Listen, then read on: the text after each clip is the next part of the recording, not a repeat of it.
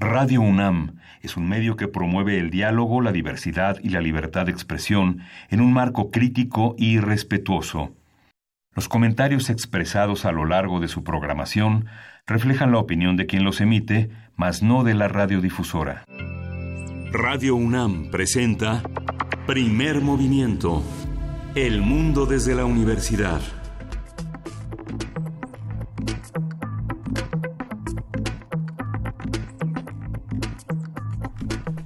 Hola, buenos días. Hoy es viernes 13 de septiembre y son las 7:07 de la mañana aquí en la Ciudad de México. Estamos en la cabina de Radio UNAM en primer movimiento. Berenice Camacho, buenos días, ¿cómo estás? Hola, Miguel Ángel Quemain. Es un gusto estar contigo, con ustedes allá afuera, con nuestra audiencia en este viernes, viernes 13, viernes también de radioteatro y de complacencias musicales. Algunas ya nos habían, nos llegaron a lo largo de la semana. Este, tenemos ya una fila por ahí, pero no se preocupen, envíen, envíen y pues las, no sé si las sortearemos, lo, más justo es que vayan en orden, pero las reservaremos para próximas ocasiones si es que no salen todas el día de hoy. Es un gusto estar acá, eh, de verdad, eh, agradecemos a quienes nos sintonizan a través del 96 punto uno de FM aquí en Radio UNAM y también en la Radio Universidad de Chihuahua en el 105.3, en el 106.9 y en el 105.7.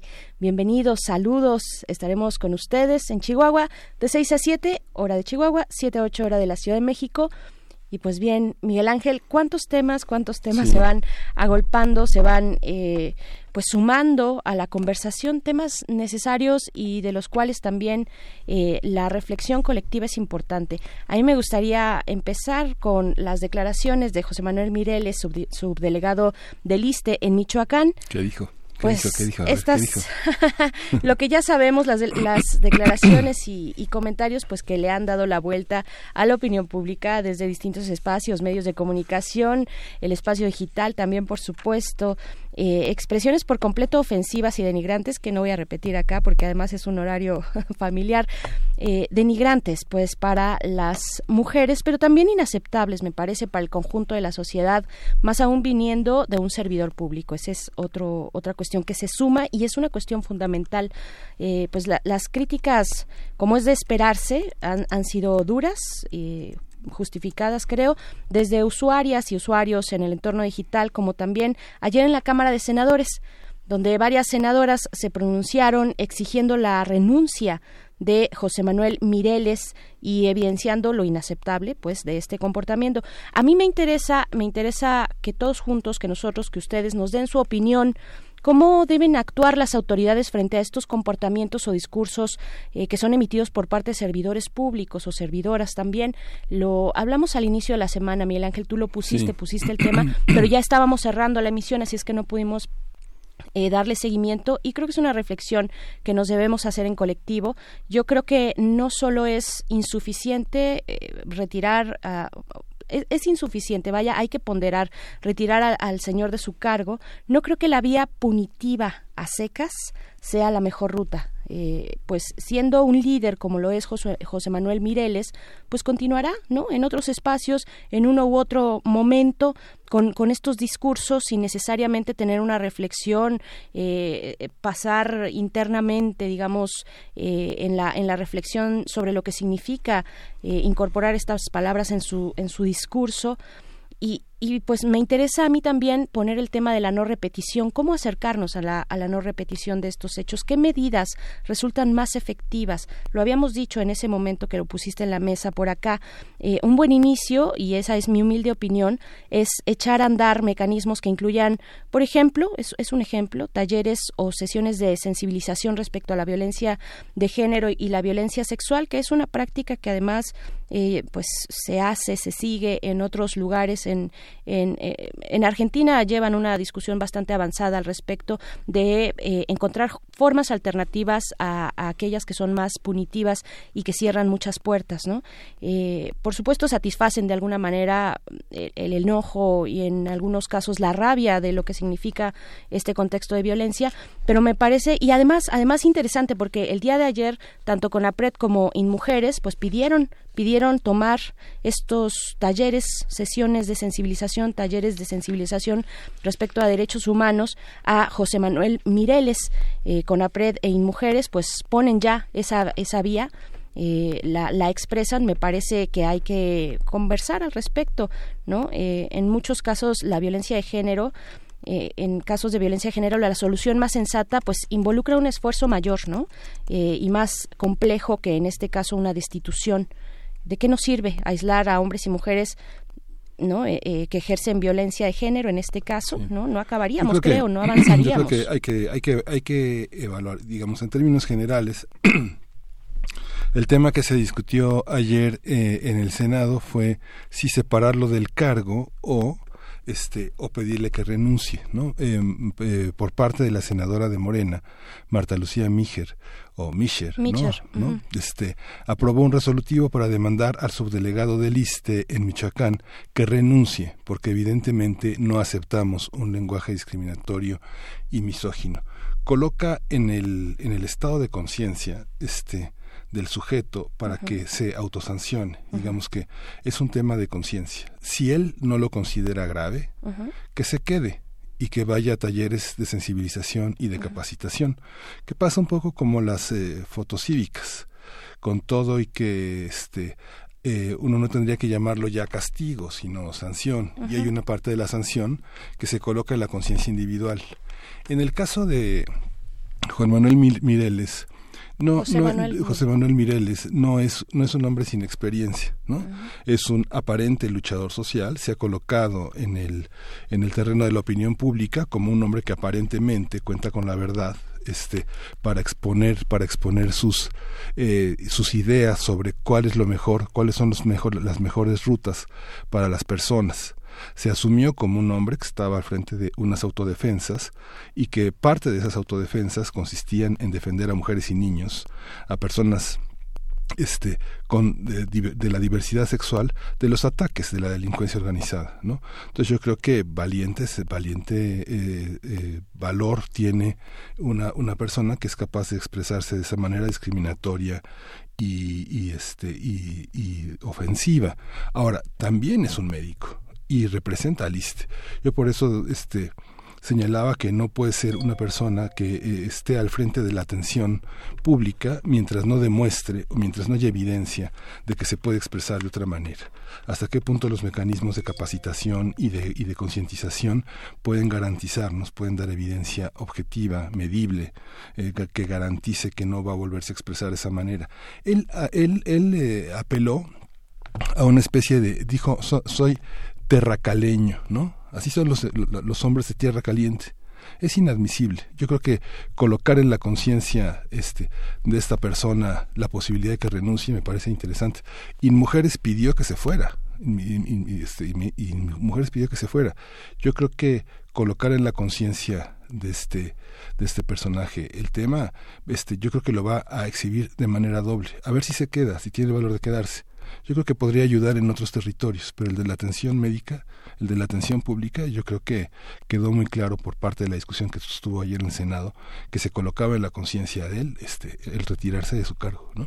A mí me gustaría, por supuesto, que eso está eh, completamente en la discusión de qué manera, eh, en quién recaería, digamos, la la responsabilidad y la conciencia de, de, irse, bueno, en este caso, en el ángulo que tú lo pones, pues sería en él, en el personaje. A mí me gustaría que tuviéramos como, por ejemplo, por parte de la función pública, por parte de las instituciones, mecanismos, mecanismos para abordar y no dejar al criterio de la persona que está, en este caso, pues incluso violando la ley, porque es eh, un servidor público no debe y no puede y, no debería expresarse de esa manera.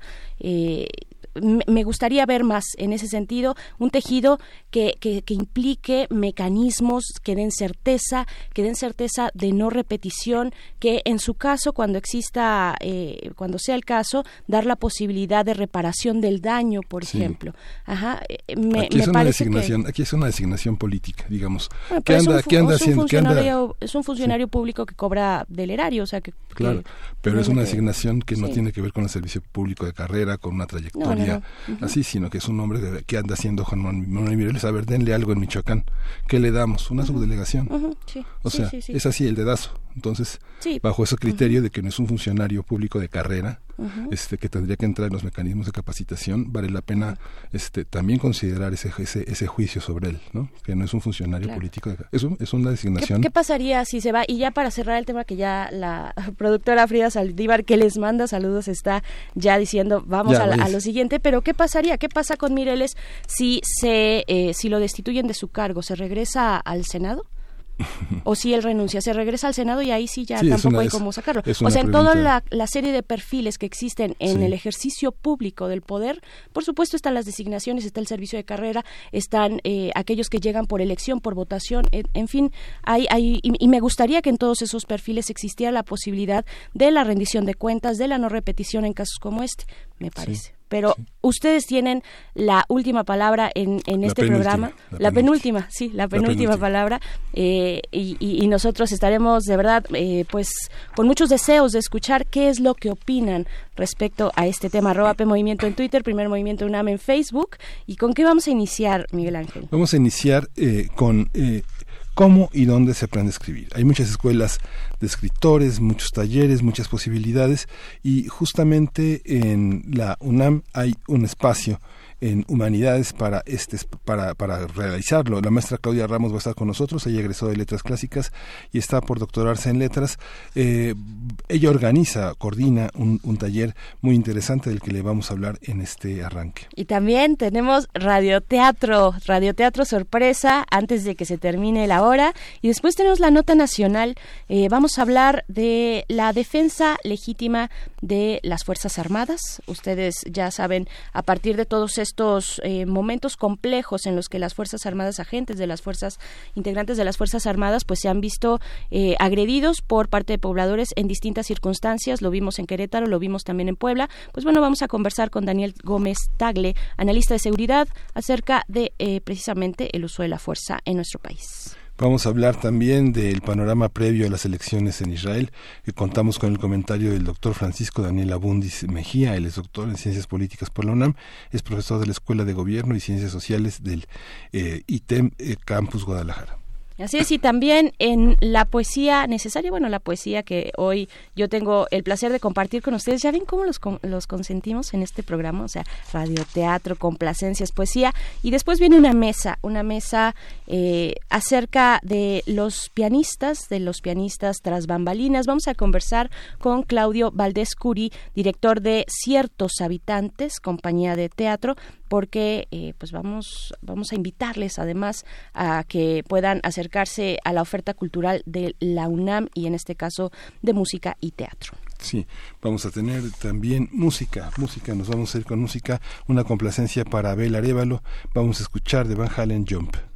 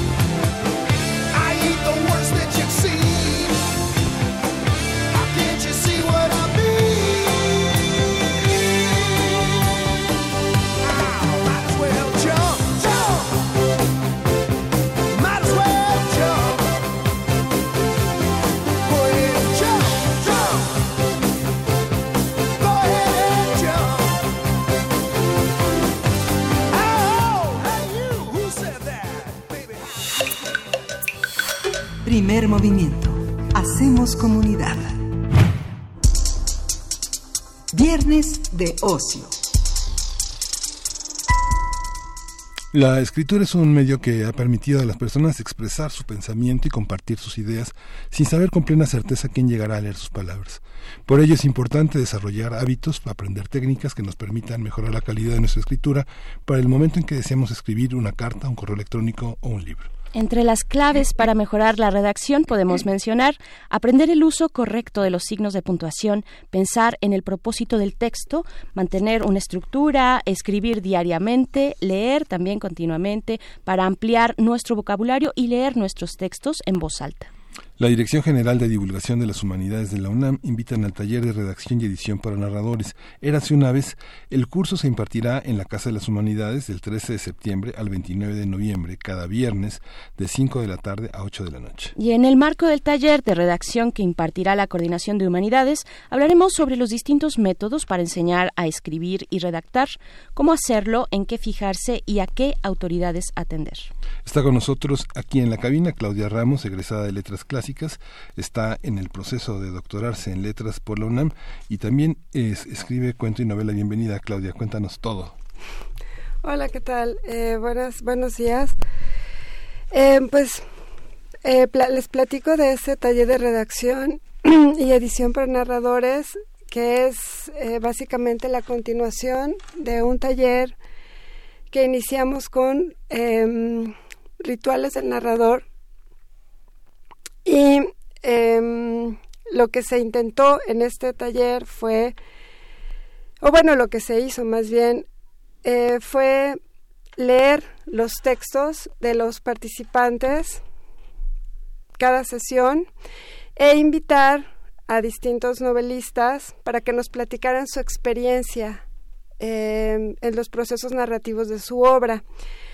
Tuvimos con nosotros a Alberto Vital para hablarnos de mm, los manuscritos descubiertos y aquí em, iniciar, digamos, el proceso de imitación.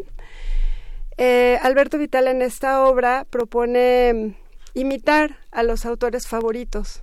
Entonces, esta fue una de las, digamos, técnicas que se pusieron sobre la mesa para los narradores que quisieran iniciar o que tuvieran ya su obra, imitar esos, eh, esos autores a los que uno se acerca con gusto, con placer y bueno, esta voz que me dice y poner nuestras palabras en esa, en esa primera mm, forma de aprender que es la imitación.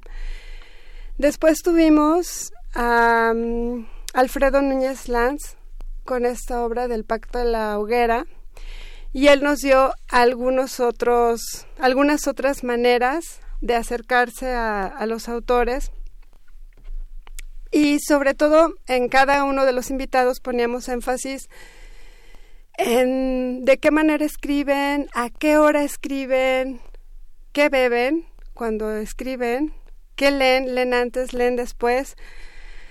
Hay quien lee antes, eh, por ejemplo, Eduardo Parra, que no estuvo en este taller, pero pues se conoce como tallerista, dice que él antes de escribir lee.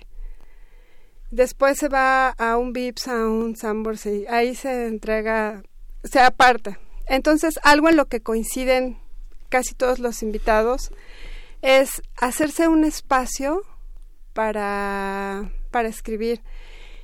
Y, por ejemplo, nos comentaba Mario González Suárez, que también fue otro invitado de rituales, que se ponga una hora, una, no dos, no tres, no, una hora diaria, se elija de cinco a seis, la hora que se elija y sea una cosa religiosa, así de, de tal a tal hora yo me voy a sentar a escribir.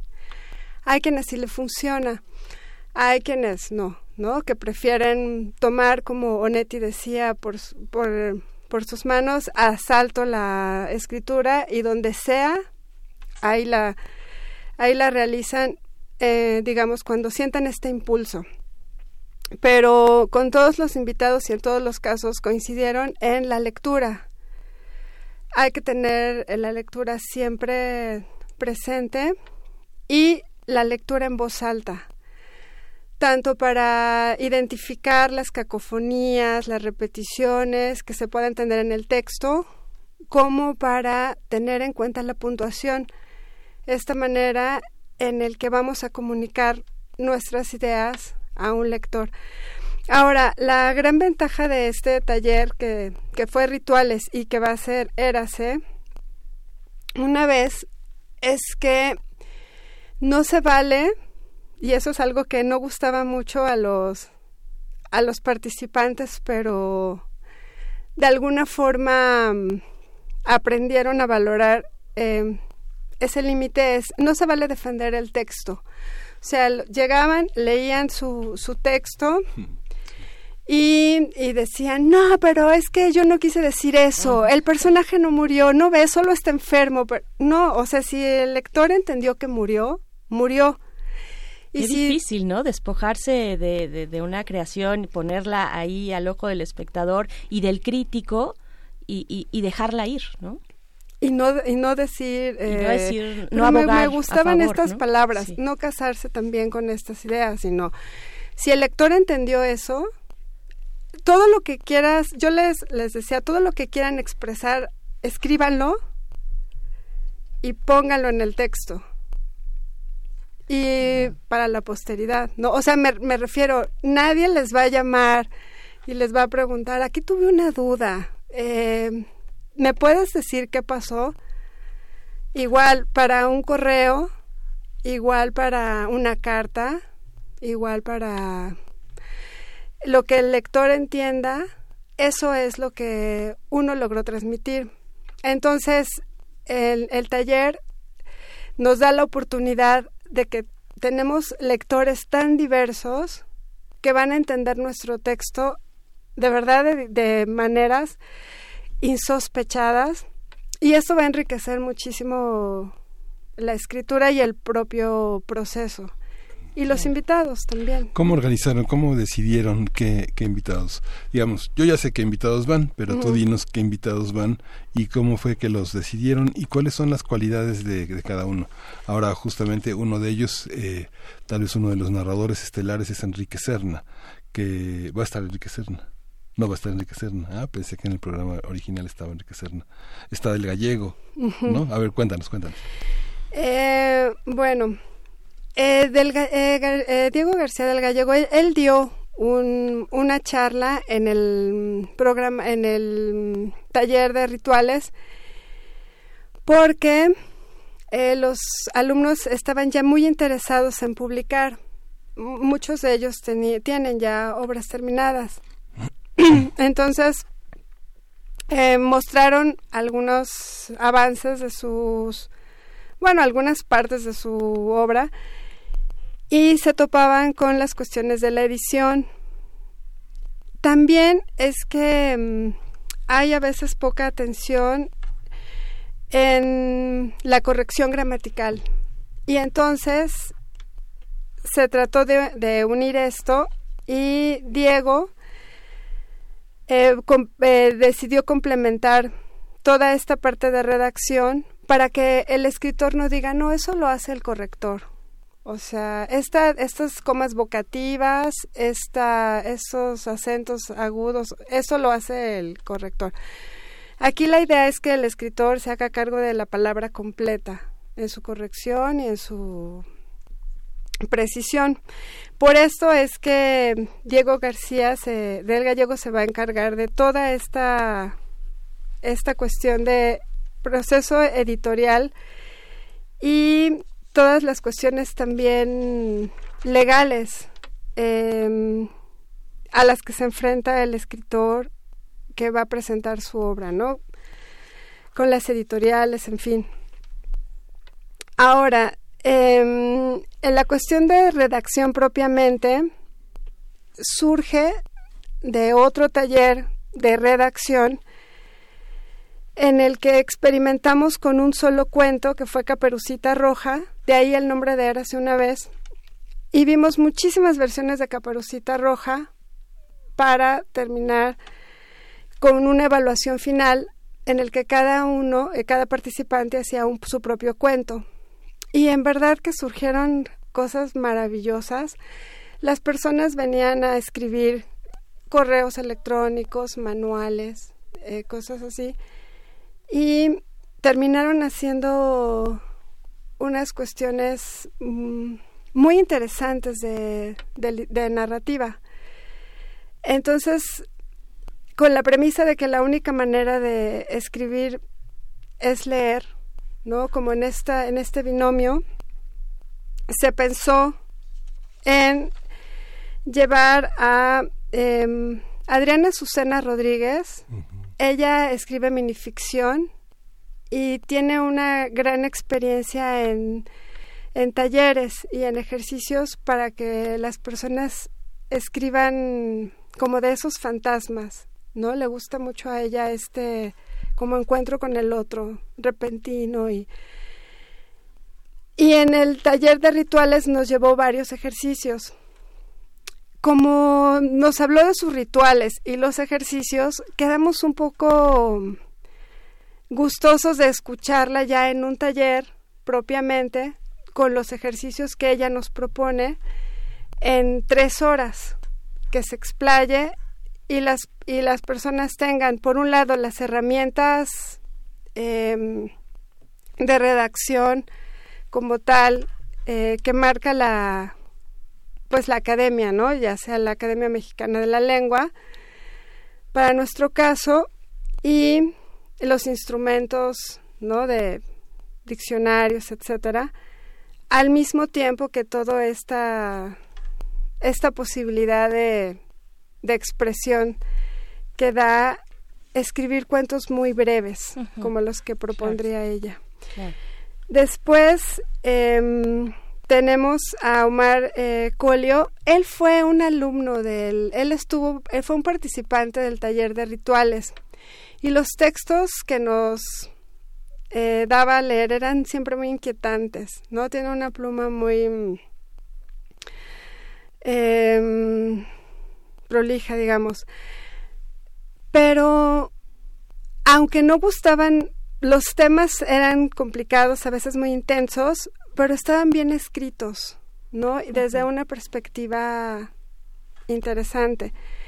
Entonces, mm, tomando un poco mm, la frase de Malo Guacujo, incluso ya tiene una novela que se llama Crimen sin falta de ortografías, ¿no?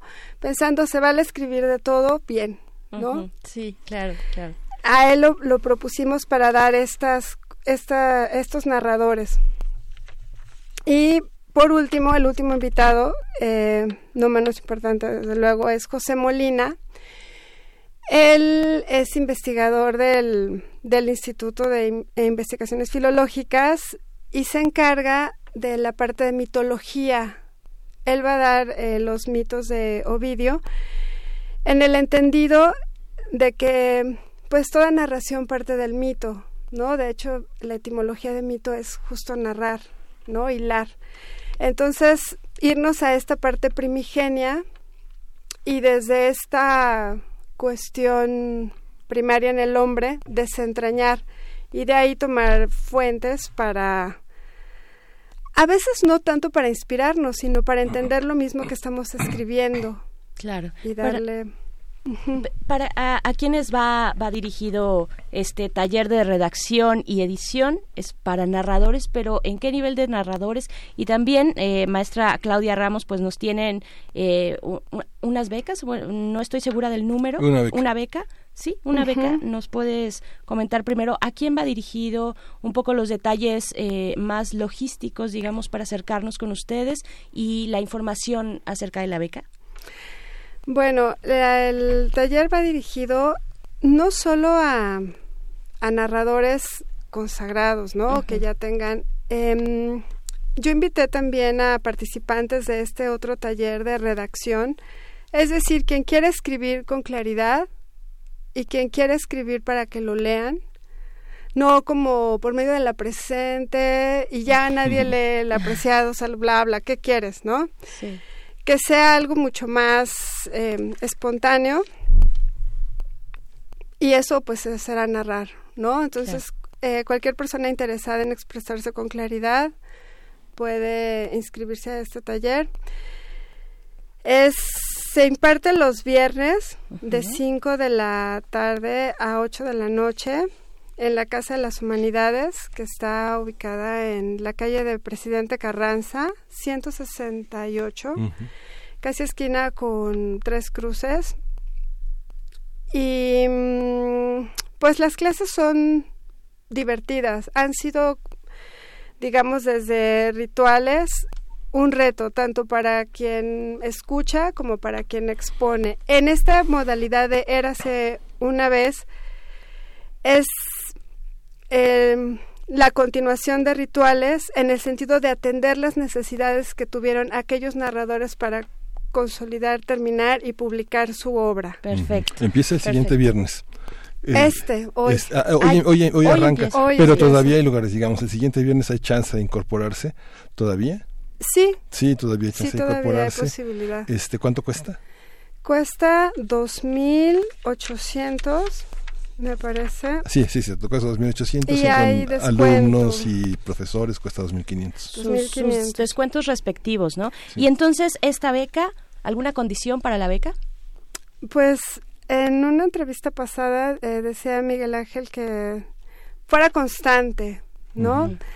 Que viniera de lejos, ¿no? De, de, Catepec, ¿no?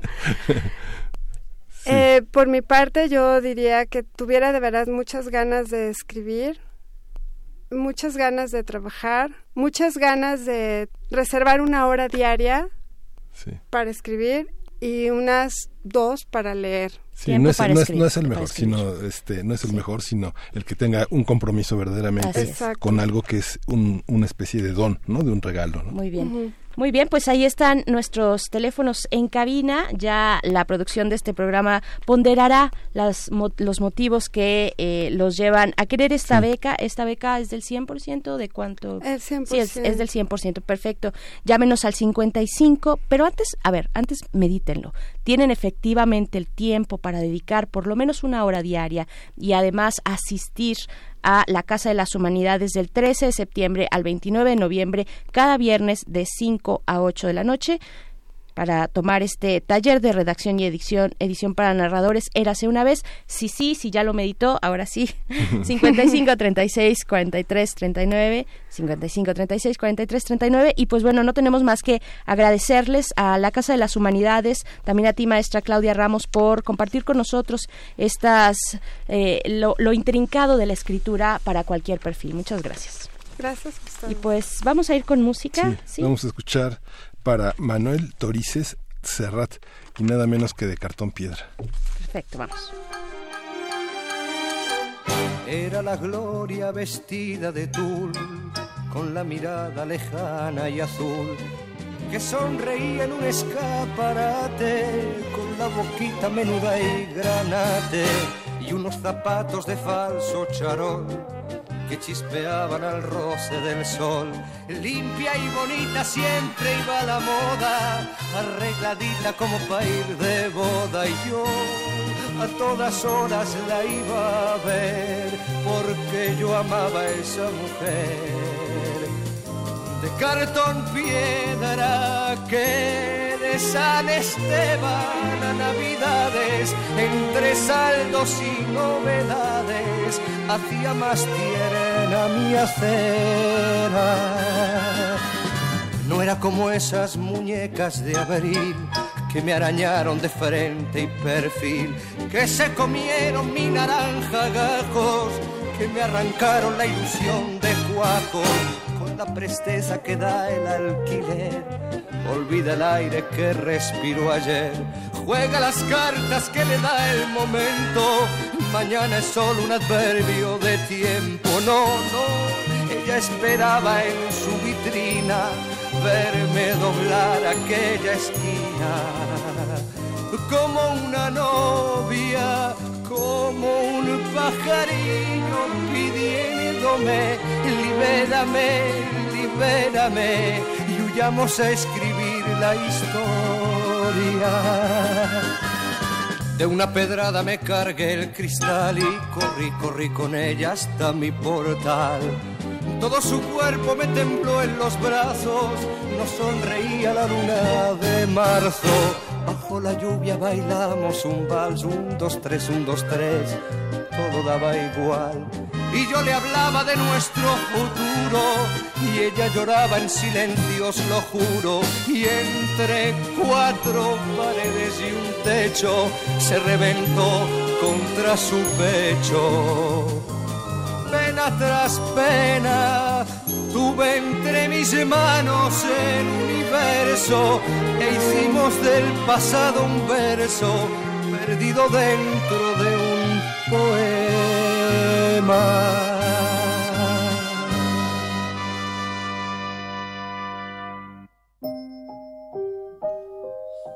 Y entonces llegaron ellos. Me sacaron a empujones de mi casa y me encerraron entre estas cuatro paredes blancas,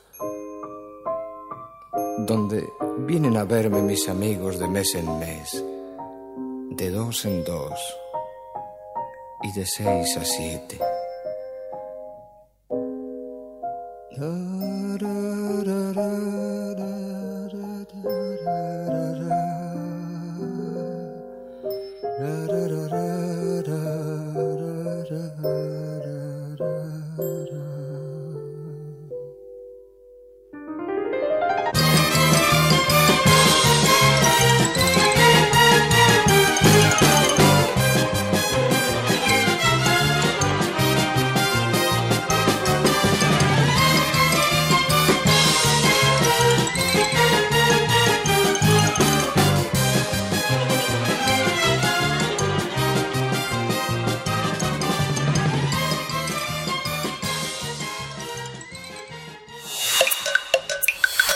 Primer movimiento.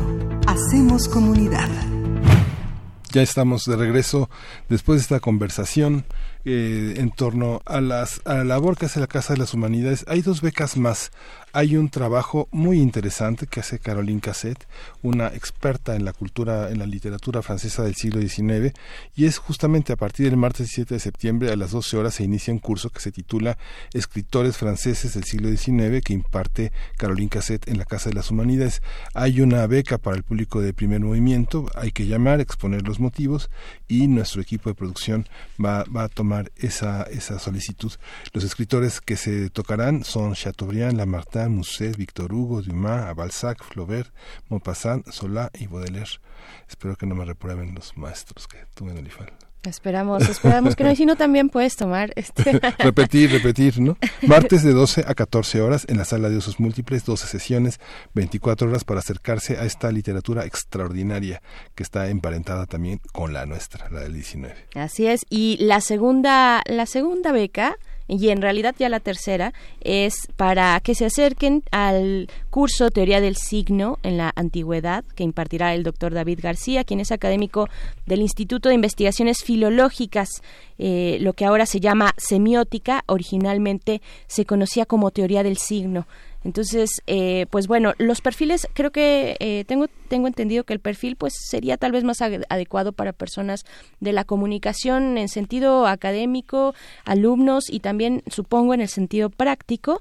Hay una beca eh, para también el público de primer movimiento para que se acerquen a este curso. se impartirá los miércoles del 18 de septiembre al 6 de noviembre de este año, de 10 de la mañana a 2 de la tarde. Son ocho sesiones, 32 horas en total y pues bueno, eh, pueden acercarse eh, por su parte o si no también aprovechar esta beca para eh, las primeras personas que nos llamen al 55 36 43 39 55 36 43 39 creo que de la misma manera nuestra la producción ponderará las razones que nos quieran compartir para llevarse alguna de estas dos becas escritores franceses del siglo XIX y teoría del signo en la antigüedad griega.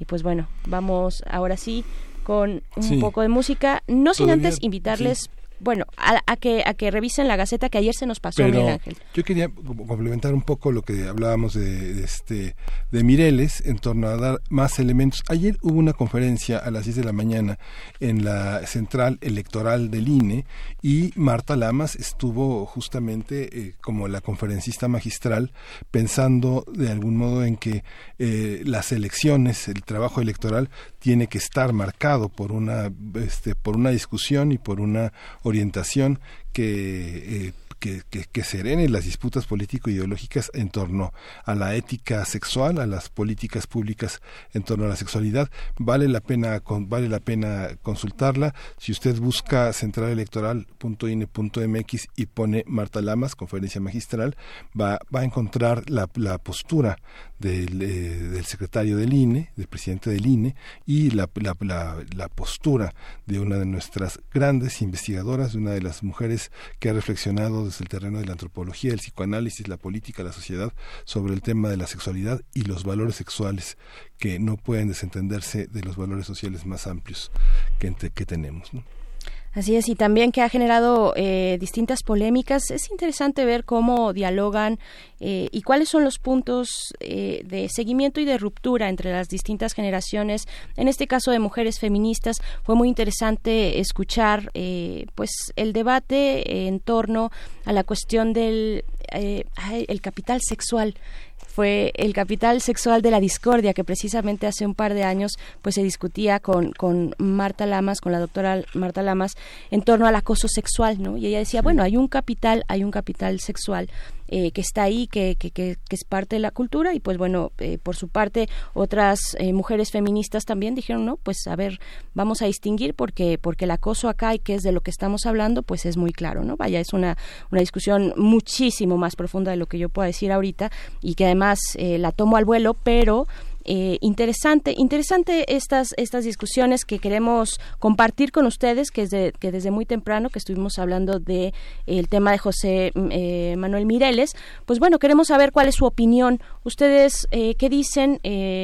Las senadoras, les recordamos, proponen pues que se destituya o que él mismo renuncie. Finalmente, en dado caso, sería alejar a una persona de su cargo o, por el otro lado, eh, tal vez hacer una sustitución temporal en tanto él toma algún tipo de medidas que eh, para resarcir el, para, para eh, digamos, acercarnos a la no repetición o, o simplemente basta con un taller de sensibilización. ¿Dónde está el punto que debemos que debemos seguir? ¿Qué dicen también las instituciones es interesante ver eh, que los lineamientos de la función pública, en fin, ahí están nuestras redes sociales para que ustedes puedan eh, conversar y enviarnos sus comentarios. Vamos con algo de una taxidermia de colmillos y garras porque es viernes 13. Homérica. Vamos con esto, ¿qué es? Esta ficción homérica que es Esila y Caritbis.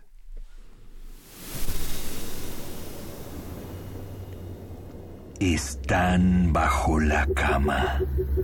Son esa sensación de que alguien te mira.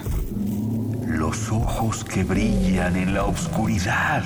Criaturas de la noche, dueños de las pesadillas.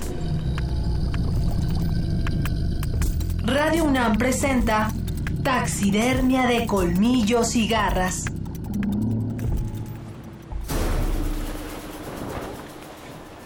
Tan pronto había dejado atrás la isla de las sirenas, aparecieron enfrente de las naves del capitán Ulises varias nubes de humo. El mar rugía tanto que los hombres de la tripulación se atemorizaron y sus manos soltaron los remos. La nave era sacudida por las enfurecidas aguas, pero Ulises los incitaba a continuar el camino. Remen, vamos, más rápido. Los barcos de Ulises estaban por enfrentarse a dos peligros. Escila y Caribdis. Monstruos marinos de la mitología griega, situados en orillas opuestas de un estrecho canal de agua, tan cerca que los marineros que intenten evitar a una pasarían muy cerca de la otra y viceversa. Escila fue una hermosa ninfa marina que había rechazado a una multitud de pretendientes. Entre todos los que habían querido sus favores estuvo el dios marino Glauco, quien al ser rechazado por la ninfa consultó a la hechicera Circe. Le pidió que le diera hierbas mágicas para conquistar a Escila, pero Circe le advirtió que no lo hiciera y también le declaró su amor. Cuando Glauco la rechazó, ella no pudo resistir la humillación y se consideró tan insultada que preparó una pócima mágica para verterla en la bahía donde nadaba Escila. El agua contaminada transformó a Escila en un monstruo con doce patas y seis cuellos, rematados con una horrible cabeza cada uno.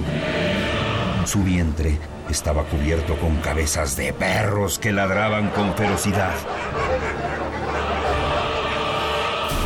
Por su parte, Caribdis, hijo del dios del mar y la diosa de la tierra, era un ser tan monstruoso que nunca se supo su verdadero aspecto. Vivía en el fondo del mar y tres veces al día se tragaba el agua para luego volver a escupirla. Cada vez que lo hacía, creaba un torbellino que arrastraba hacia el fondo todo lo que se le pusiera por delante. Ante los dos peligros vecinos, Ulises tenía que tomar una decisión importante. El capitán sabía que el destino era inevitable y no dijo nada sobre Escila a la tripulación. Los marinos continuaron navegando en línea recta hacia Caribdis. Evitaron el momento en que lo absorbía todo hacia sus agitadas profundidades. Pasaron cuando expulsaba las aguas y dispersaba espuma hasta la cumbre de los acantilados. Los hombres no se dieron cuenta de que estaban frente a la cueva de Escila. Sus terribles seis cabezas avanzaron y capturaron a seis de los mejores hombres de la tripulación. Gritaban, agitaban los brazos y piernas mientras eran levantados por el aire.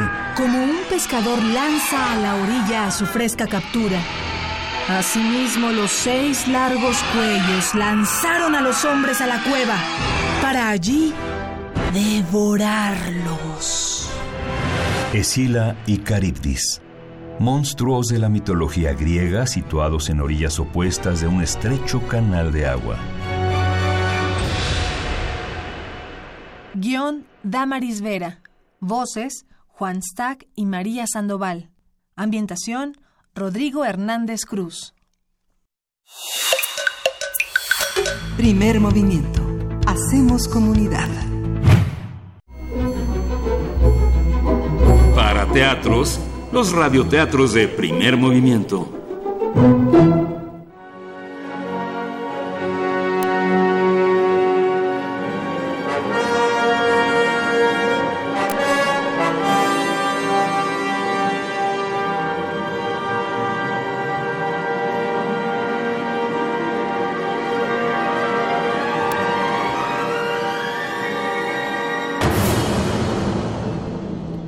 Zoología Fantástica de Jorge Luis Borges, ilustrado por Francisco Toledo. La edición en México es de Artes de México de 2013.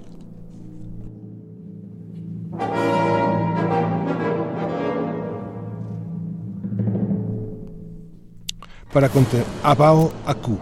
Para contemplar el paisaje más maravilloso del mundo hay que llegar al último piso de la Torre de la Victoria en Chitor en la escalera de la Torre de la Victoria habita desde el principio del tiempo el Abao Aku, sensible a los valores de las almas humanas.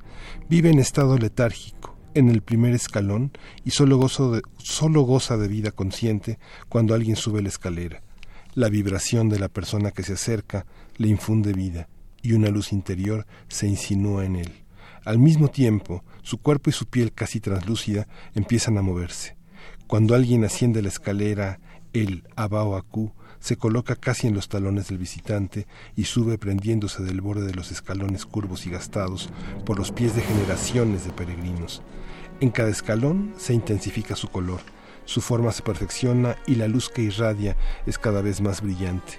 Su vuelta a la vida es muy breve, pues al bajar el peregrino, el Abaoacu rueda y cae al escalón inicial, donde ya apagado y semejante a una lámina de contornos vagos, espera al próximo visitante. Animales de los espejos. En aquel tiempo el mundo de los espejos y el mundo de los hombres no estaban, como ahora, incomunicados. Eran además muy diversos. No coincidían ni los seres, ni los colores, ni las formas. Ambos reinos, el especular y el humano, vivían en paz se entraba y se salía por los espejos. Una noche, la gente del espejo invadió la tierra. Su fuerza era grande, pero al cabo de sangrientas batallas, las artes mágicas del emperador amarillo prevalecieron. Este rechazó a los invasores, los encarceló en los espejos y les puso la tarea de repetir, como en una especie de sueño, todos los actos de los hombres. Los privó de su fuerza y de su figura y los redujo a meros reflejos serviles. Un día, sin embargo, sacudirán ese letargo mágico. El primero que despertará será el pez. En el fondo del espejo percibiremos una línea muy tenue y el color de esa línea será de un color no parecido a ningún otro. Después irán despertando las otras formas.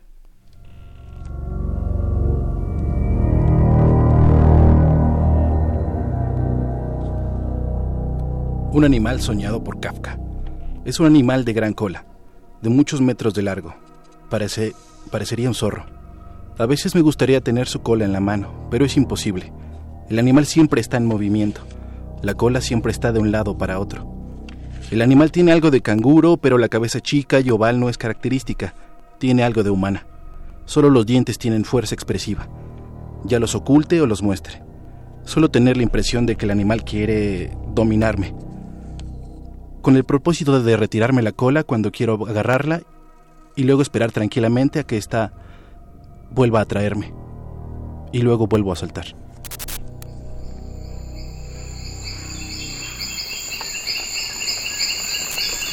El animal soñado por Poe. En su relato de Arthur Gordon Pym de Nantucket, Edgar Allan Poe atribuyó a las islas Antártica una fauna asombrosa pero creíble. Así, en el capítulo 18 se lee. Recogimos una rama con frutos rojos, como los del espino, y el cuerpo de un animal terrestre de conformación singular. Tres pies de largo y seis pulgadas de alto tendría. Las cuatro patas eran cortas y estaban guarnecidas de agudas garras de color escarlata, de una materia semejante al coral. El pelo, era, el pelo era parejo y sedoso, perfectamente blanco. La cola era puntiaguda como de rata y tendría un pie y medio de longitud. La cabeza parecía de gato, con excepción de las orejas que eran caídas, como las de un sabueso. Los dientes eran del mismo escarlata de las garras. El ciervo celestial. Nada sabemos de la estructura del ciervo, del ciervo celestial. ¿Acaso porque nadie lo ha podido ver claramente? pero sí que estos trágicos animales andan bajo la tierra y no tienen otra ansia que salir a la luz del día. Saben hablar y ruegan a los mineros que los ayuden a salir. Al principio quieren sobornarlos con la promesa de meterles presos, de metales preciosos. Cuando falla este ardid, los siervos hostigan a los hombres y estos los emparedan firmemente en las galerías de la mina. Se habla asimismo de hombres a quienes han torturado los cuervos. La tradición añade que si los ciervos emergen a la luz, se convierten en un líquido pestilente que puede asolar al país. Esta imaginación es china y la registra el libro Chinese Ghouls and Goblin de G. Wilbury Mead.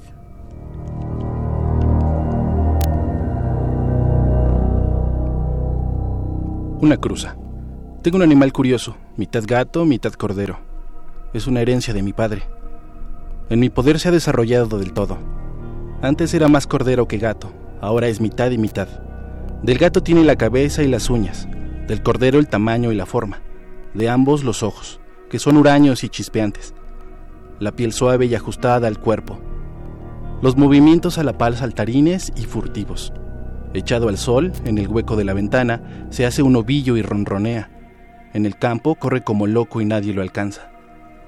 Dispara de los gatos y quiere atacar a los corderos. En las noches de luna su paseo favorito es la canaleta del tejado. No sabe maullar y abomina a los ratones. Horas y horas pasa en acecho entre el gallinero, pero jamás ha cometido un asesinato. El devorador de las sombras. Hay un curioso género literario que independientemente se ha dado en diversas épocas y naciones. La guía de los muertos en las regiones ultraterrenas. Los tibetanos tienen demonios que ofician de furiosos verdugos. Los egipcios, el devorador de las sombras. El muerto jura no haber sido causa de hambre o causa de llanto, no haber falseado las medidas no haber apartado la leche de la boca del niño, no haber alejado del pasto a los animales, no haber apresado los pájaros de los dioses. Si miente, los 42 jueces los entrega al devorador, que por delante es cocodrilo, por el medio león y por detrás es hipopótamo. Lo ayuda otro animal. Babaí, del que solo sabemos que es espantoso y que Plutarco identifica con un titán, padre de la quimera.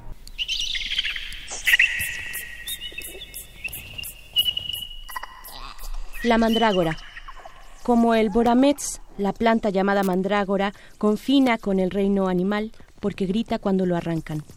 Ese grito puede enloquecer a quienes lo escuchan. Pitágoras lo llamó antropomorfa. El agrónomo latino Lucio Columena, semiomo. Y Alberto Magno pudo escribir que las mandrágoras figuran en la humanidad con la distinción de los sexos. Antes, Plinio había dicho que la mandrágora blanca es el macho y la negra es la hembra. También que quienes la recogen trazan alrededor tres círculos con la espada y miran al poniente. El olor de las hojas es tan fuerte que suele dejar mudas a las personas. Arrancarla era dejar correr espantosas calamidades. El último libro de la Guerra Judía de Flavio Josefo nos aconseja recurrir a un perro adiestrado. Arrancada, arrancada la planta, el animal muere, pero las hojas sirven para fines narcóticos, mágicos, laxantes.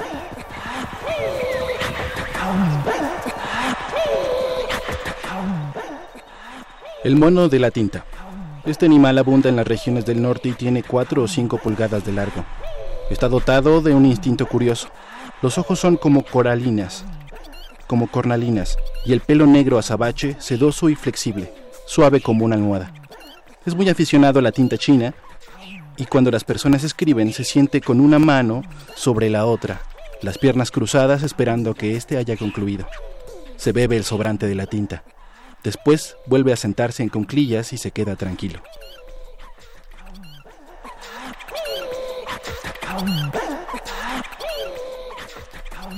Zoología fantástica. De Jorge Luis Borges, El arte de Francisco Toledo, segunda edición en español de Artes de México 2013.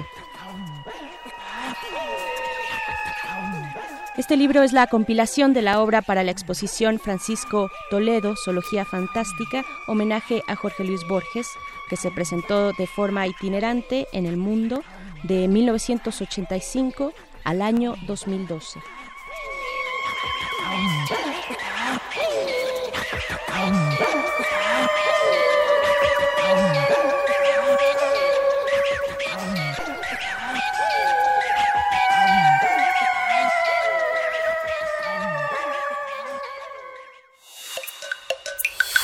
Primer movimiento. Hacemos comunidad. Bien, pues muchas gracias a nuestro compañero de servicio social, Adenir, eh, por acompañarnos en este radioteatro. Miguel Ángel, estamos ya despidiendo la primera hora de este viernes 13 de septiembre. Estamos en la víspera de las fiestas patrias eh, y pues bueno, les deseamos de verdad un muy buen fin de semana. Vamos a continuar de aquí hasta las 10 de la mañana, Miguel Ángel. ¿Qué va a hacer? ¿Qué va a hacer usted en este fin de semana? Cuéntenos cómo va a ser su, su, su festín de, de este fin de semana largo, el 15 y el dónde la va a pasar, cuáles son las cuáles son los elementos que va a tener en cuenta para divertirse. Los comerciantes del centro de la Ciudad de México dicen que todo el mundo va a ir al Zócalo y la otra parte del mundo va a quedarse en su casa, pero ¿qué va a hacer usted? Bien, pues cuéntenos. Y también le queremos dedicar el cuento sorpresa, pues eh, tiene música de Pink Floyd.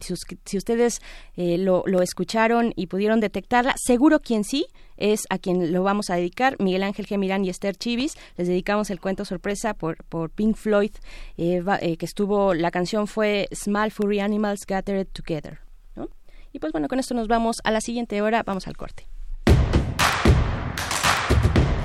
Síguenos en redes sociales. Encuéntranos en Facebook como Primer Movimiento y en Twitter como arroba PMovimiento. Hagamos comunidad.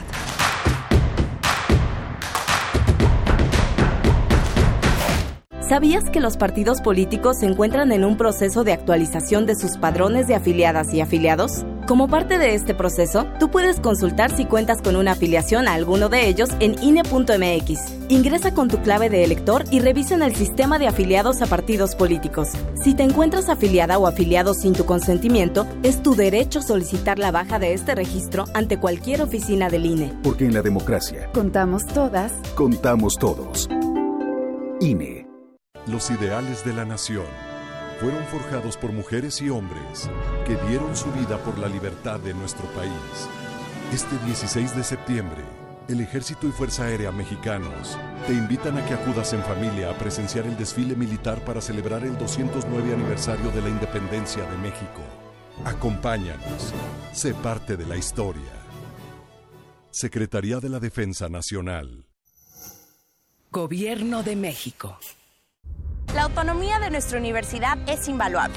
Desde 1929 nos ha dado libertad e independencia, condiciones que nos inspiran y fortalecen. Una autonomía que ha dado frutos, como la libertad de cátedra, la cultura y el pensamiento crítico.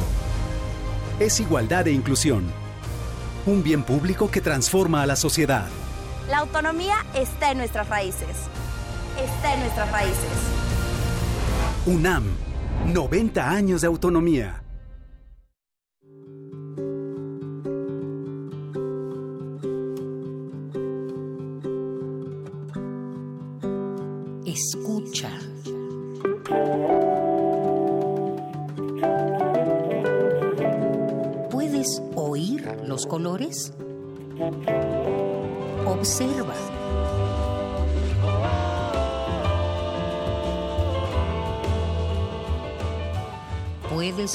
Sonidos?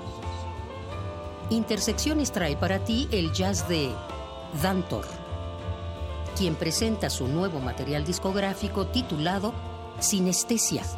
Viernes 13 de septiembre a las 21 horas en la sala Julián Carrillo, donde la música converge. Entrada libre. Radio UNAM. Experiencia sonora.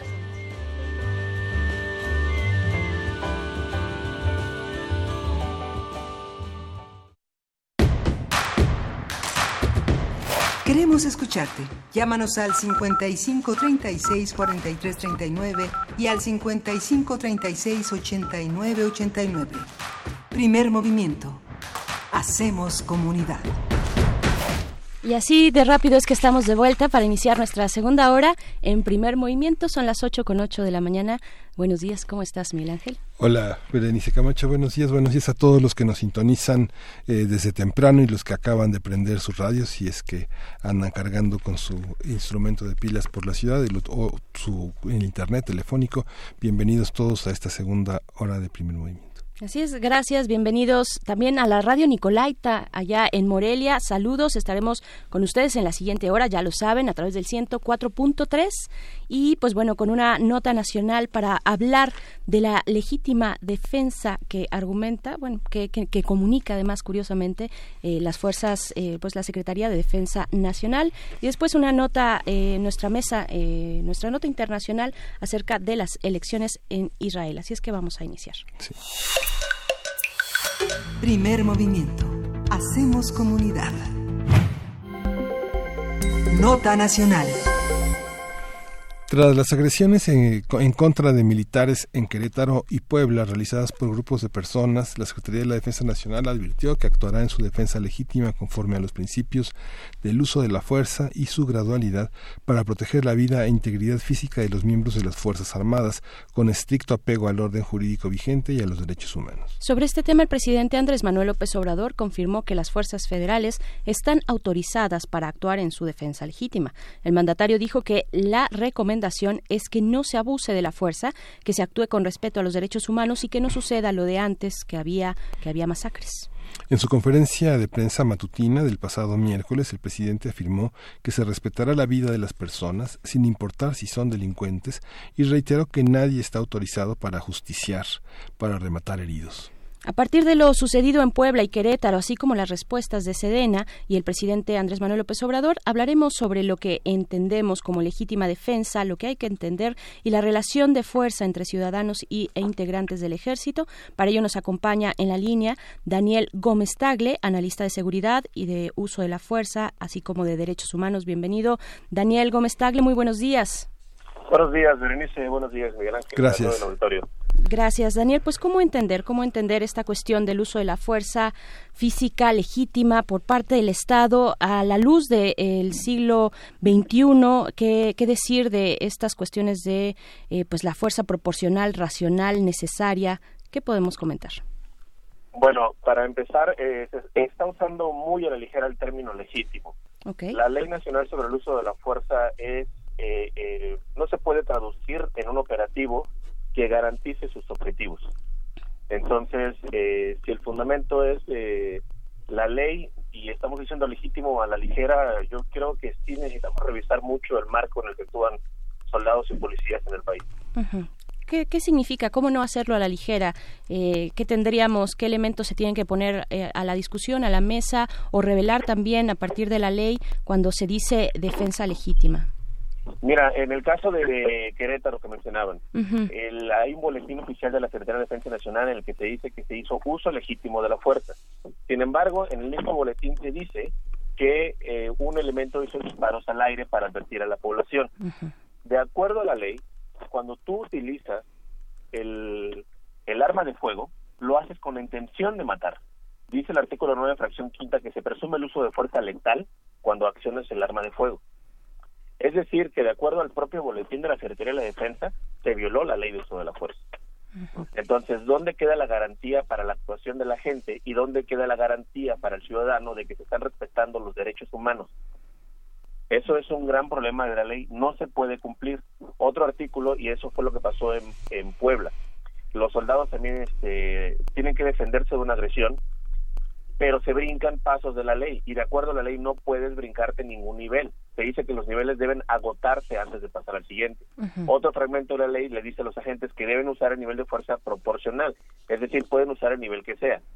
Para poder cumplir con un artículo tienes que romper otro y eso rompe el principio de taxatividad de las leyes. Debe ser claras, concisas y precisas respecto a su objetivo.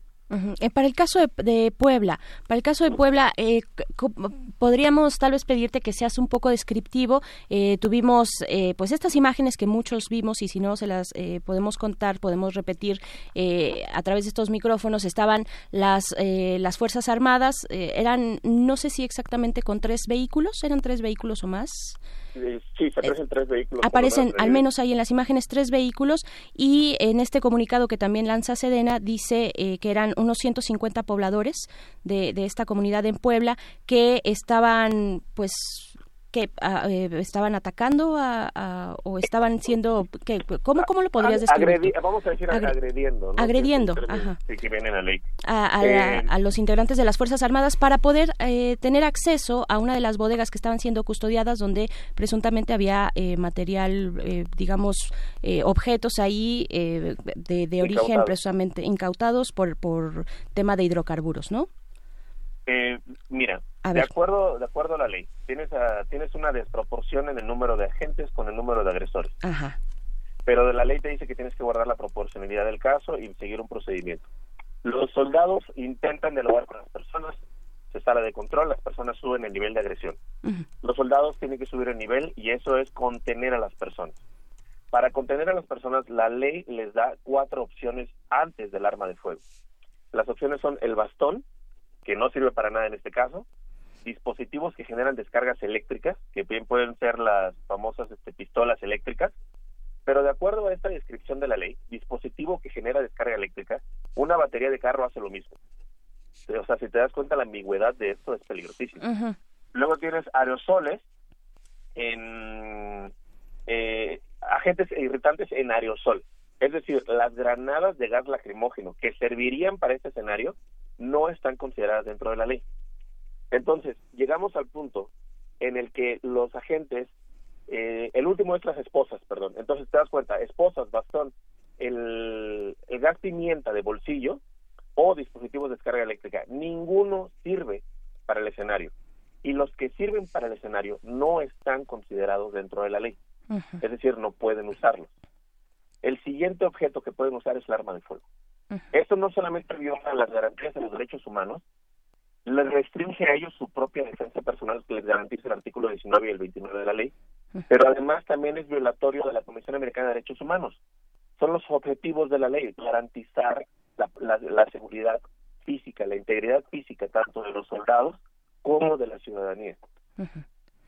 Entonces, es un galimatías que eh, pone en riesgo la operación no solamente de los soldados. La Ley Nacional de Uso de la Fuerza es obligatoria para cerca de 400 mil agentes a nivel federal, a nivel nacional, soldados, marinos, policías estatales, municipales, ministeriales y hasta seguridad privada. Entonces, eh, imagínate, estamos en, estamos este pues muy eh, con una incertidumbre muy grande sobre las garantías que nos otorga la ley. Desde 2014 la ley ha cambiado hasta la fecha. ¿Cuáles cuáles consideras que han sido los cambios eh, sustantivos en relación a la ley de seguridad interior y, y a, las posibilidades que tiene también la Guardia Nacional de utilizar eso que llama el uso legítimo de la fuerza? Son distintas las prerrogativas de la Guardia Nacional, lo que marca el Código Penal como legítima defensa y esta, esta visión que tienen las Fuerzas Armadas, son reglamentos distintos. la Ley Nacional de Uso de la Fuerza se aleja mucho del Código Penal Federal y del Código Nacional de Procedimientos Penales. Y en el, en el apartado de la legítima defensa, eh, yo he eh, remarcado que en el caso de la Ley Nacional de la Fuerza tendría que dejar en claro el concepto de legítima defensa más apegado no solamente a las leyes ya existentes, al Código Penal Federal o al Código Nacional de Procedimientos Penales, también en el apartado, por ejemplo, de la lesión. La Ley Nacional de Fuerza se inventa tres definiciones de lesiones en lugar de recurrir a la que está contenida dentro del Código Penal. Entonces, eh, si nos ponemos a revisar esa comparativa que haces, que es muy interesante, el hecho de que la Ley Nacional de la Fuerza se escribió de manera independiente del marco jurídico al que tendría que estar vinculado. Sí. Y eso es muy importante revisarlo, porque entonces, ¿dónde está eh, a, la hora de hacer un entrenamiento, una capacitación que te manda la ley? La capacitación la haces de acuerdo a la Ley Nacional de Uso de la Fuerza y te alejas de los requisitos que los policías deben cumplir, eh, por ejemplo, en el 132 del Código Nacional de Procedimientos Penales, que está vinculado al Código Penal Federal, y la Ley Nacional de Uso de la Fuerza los ignora por completo. Entonces sí, yo creo que es una disyuntiva jurídica muy importante en la capacitación de las fuerzas eh, de la ley del país. claro. Eh, bueno, y además tocas el tema de las lesiones, que es todo un caso, ¿no? o sea, para el caso de las lesiones, de verdad que, que es que es complicado. ¿O hay, hay claridad eh, entre una y otra marco normativo? En el caso de la Ley Nacional de Uso de la Fuerza, se incluye una definición de lesiones que indica en el artículo 6, fracción sexta, eh, dice, una lesión grave es utilizar la fuerza epiletal.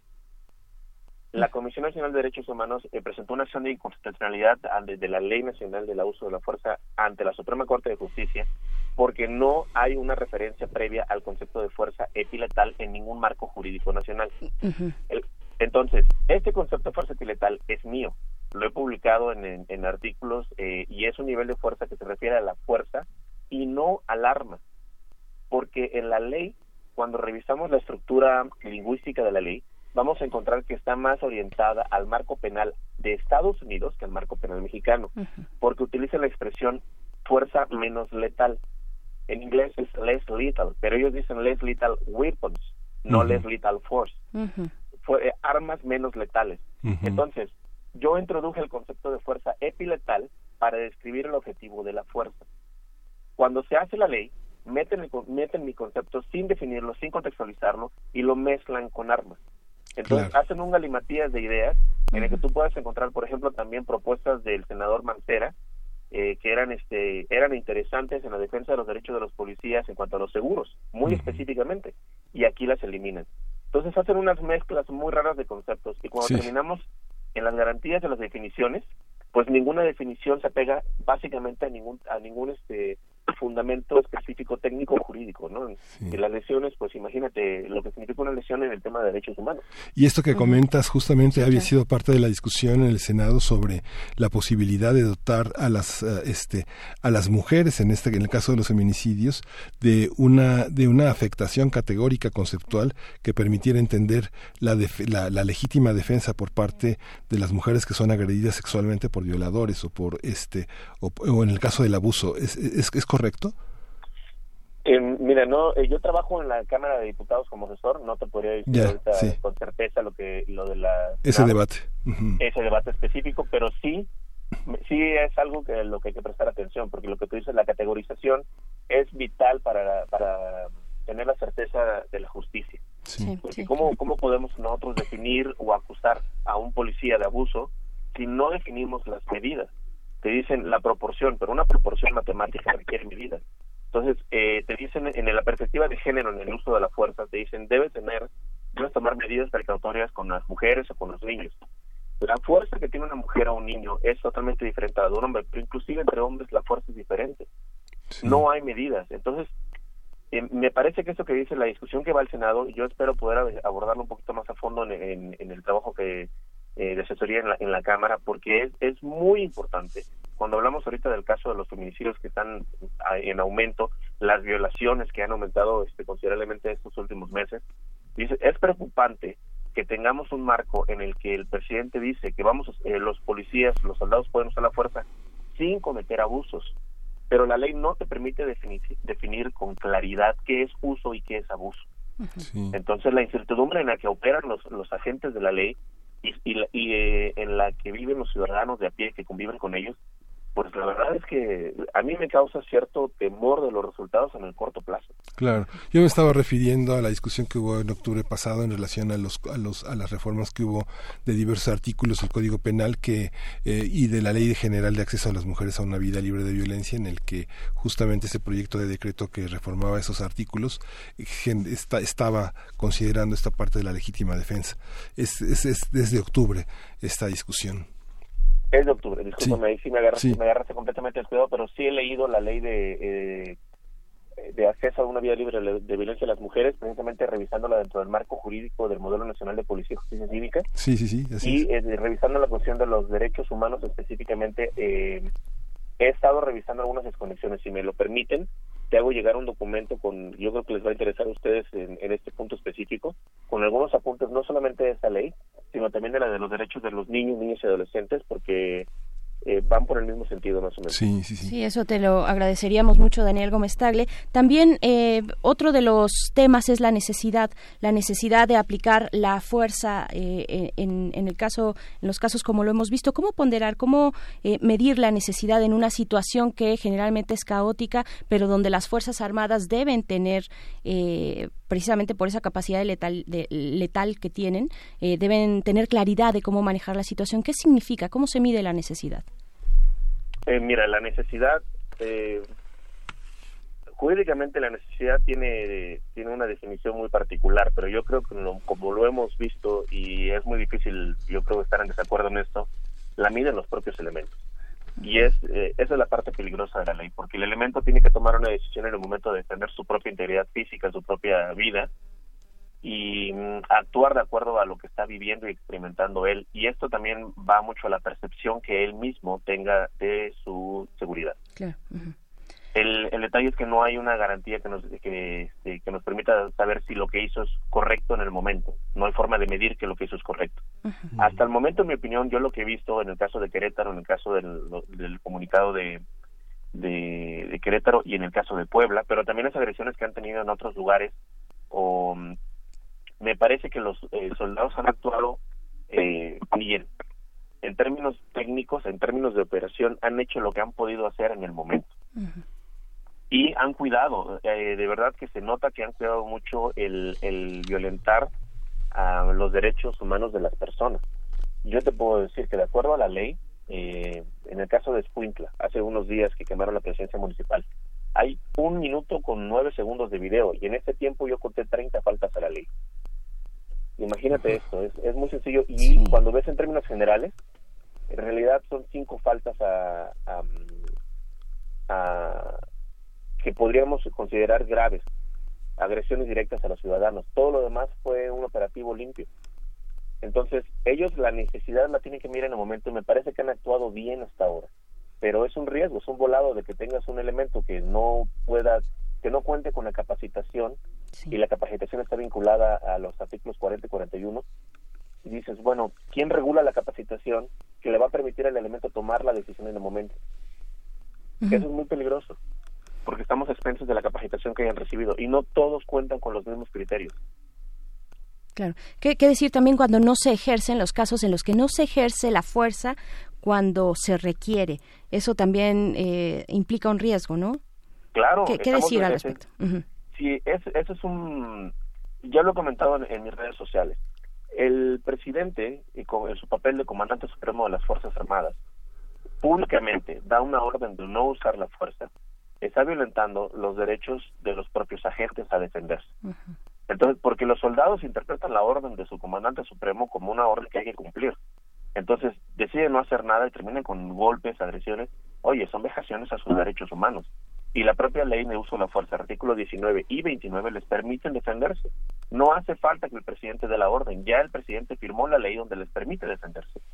Me parece saludable que en ese momento el presidente salga a decir que pueden usar la fuerza, que el, secretario de la Defensa lo reitere, por, como un mensaje no a los soldados, sino a la ciudadanía. Oye, los soldados, los agentes tienen derecho a defenderse como personas, es un derecho básico este, de cualquier de cualquier ciudadano. ¿Qué, ¿Qué, significa ver estas imágenes eh, en, en, los distintos medios, estas imágenes donde los, eh, las Fuerzas Armadas, eh, sus integrantes, pues básicamente bajan las manos, ¿no? Se, se, repliegan y quedan a merced de, las personas que los puedan estar agrediendo, ¿no?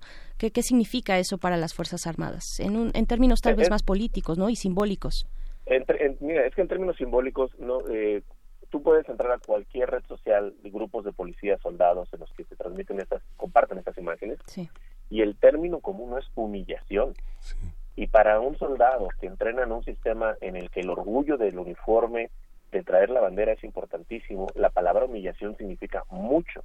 Y me parece, si hablamos de términos políticos, que debería prestarse atención que dentro del ejército la palabra humillación circule con tanta facilidad estos días porque es un atentado, es una afrenta al orgullo de, portar el uniforme y de la de defender a la patria, de seguir las órdenes que se les imparten eh, con un sentido de identidad nacional, de identidad como dependencia.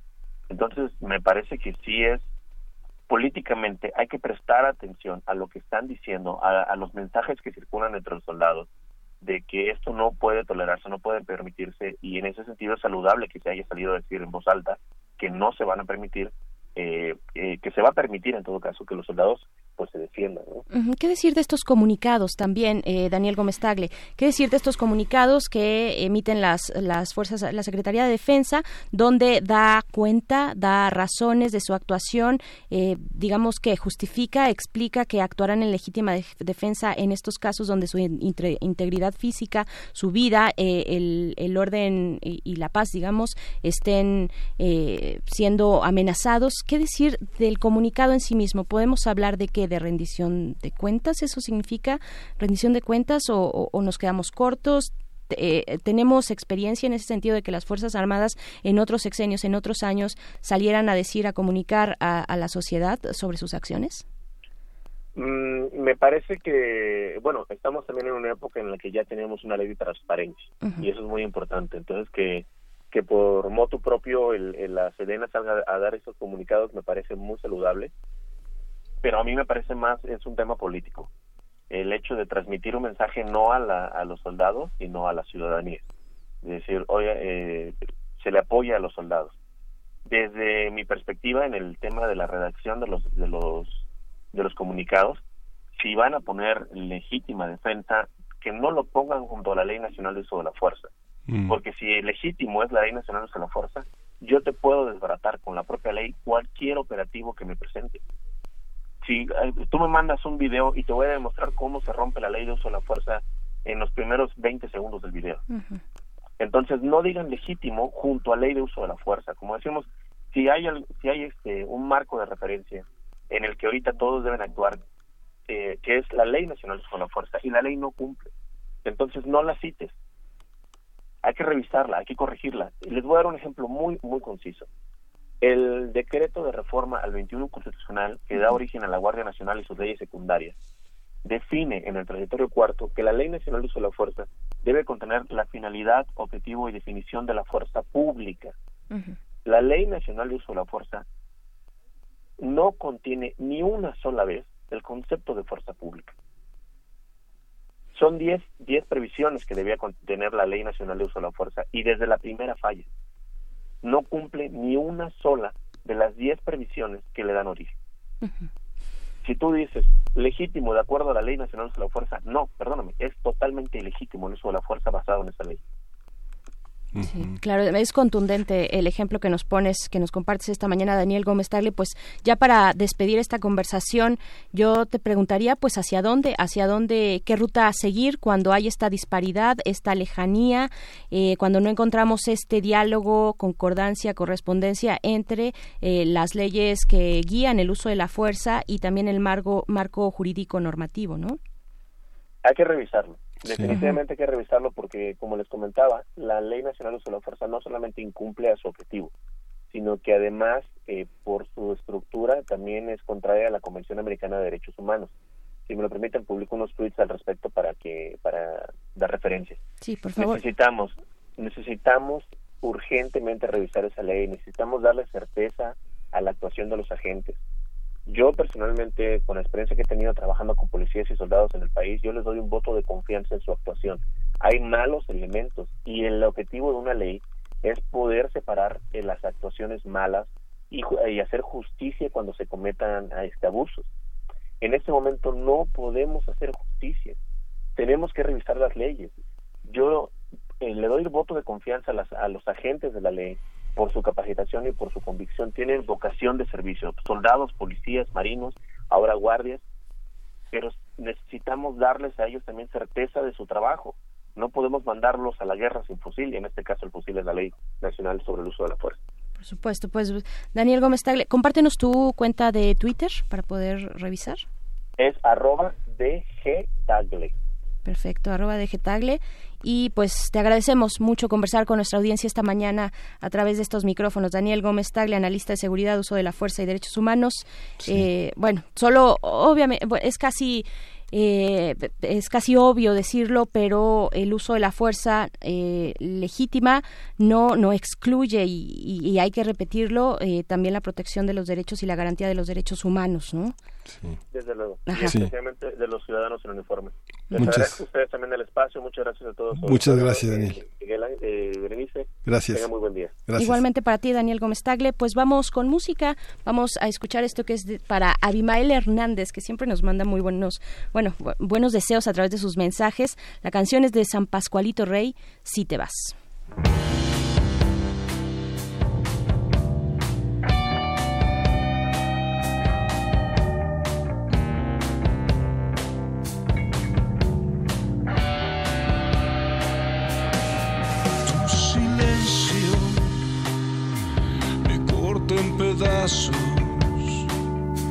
Me queman los huesos, es un balazo. Si no volteas, mi cuerpo se avienta, buscando respuestas, buscando tu lengua.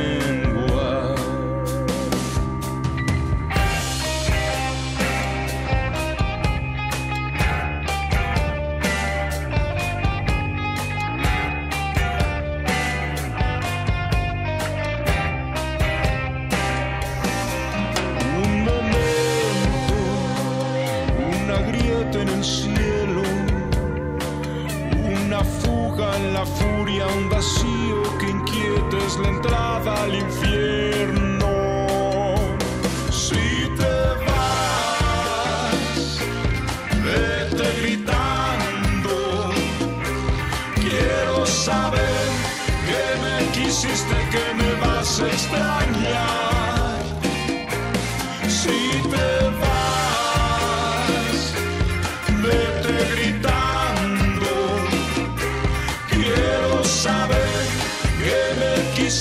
Que me vas a extrañar.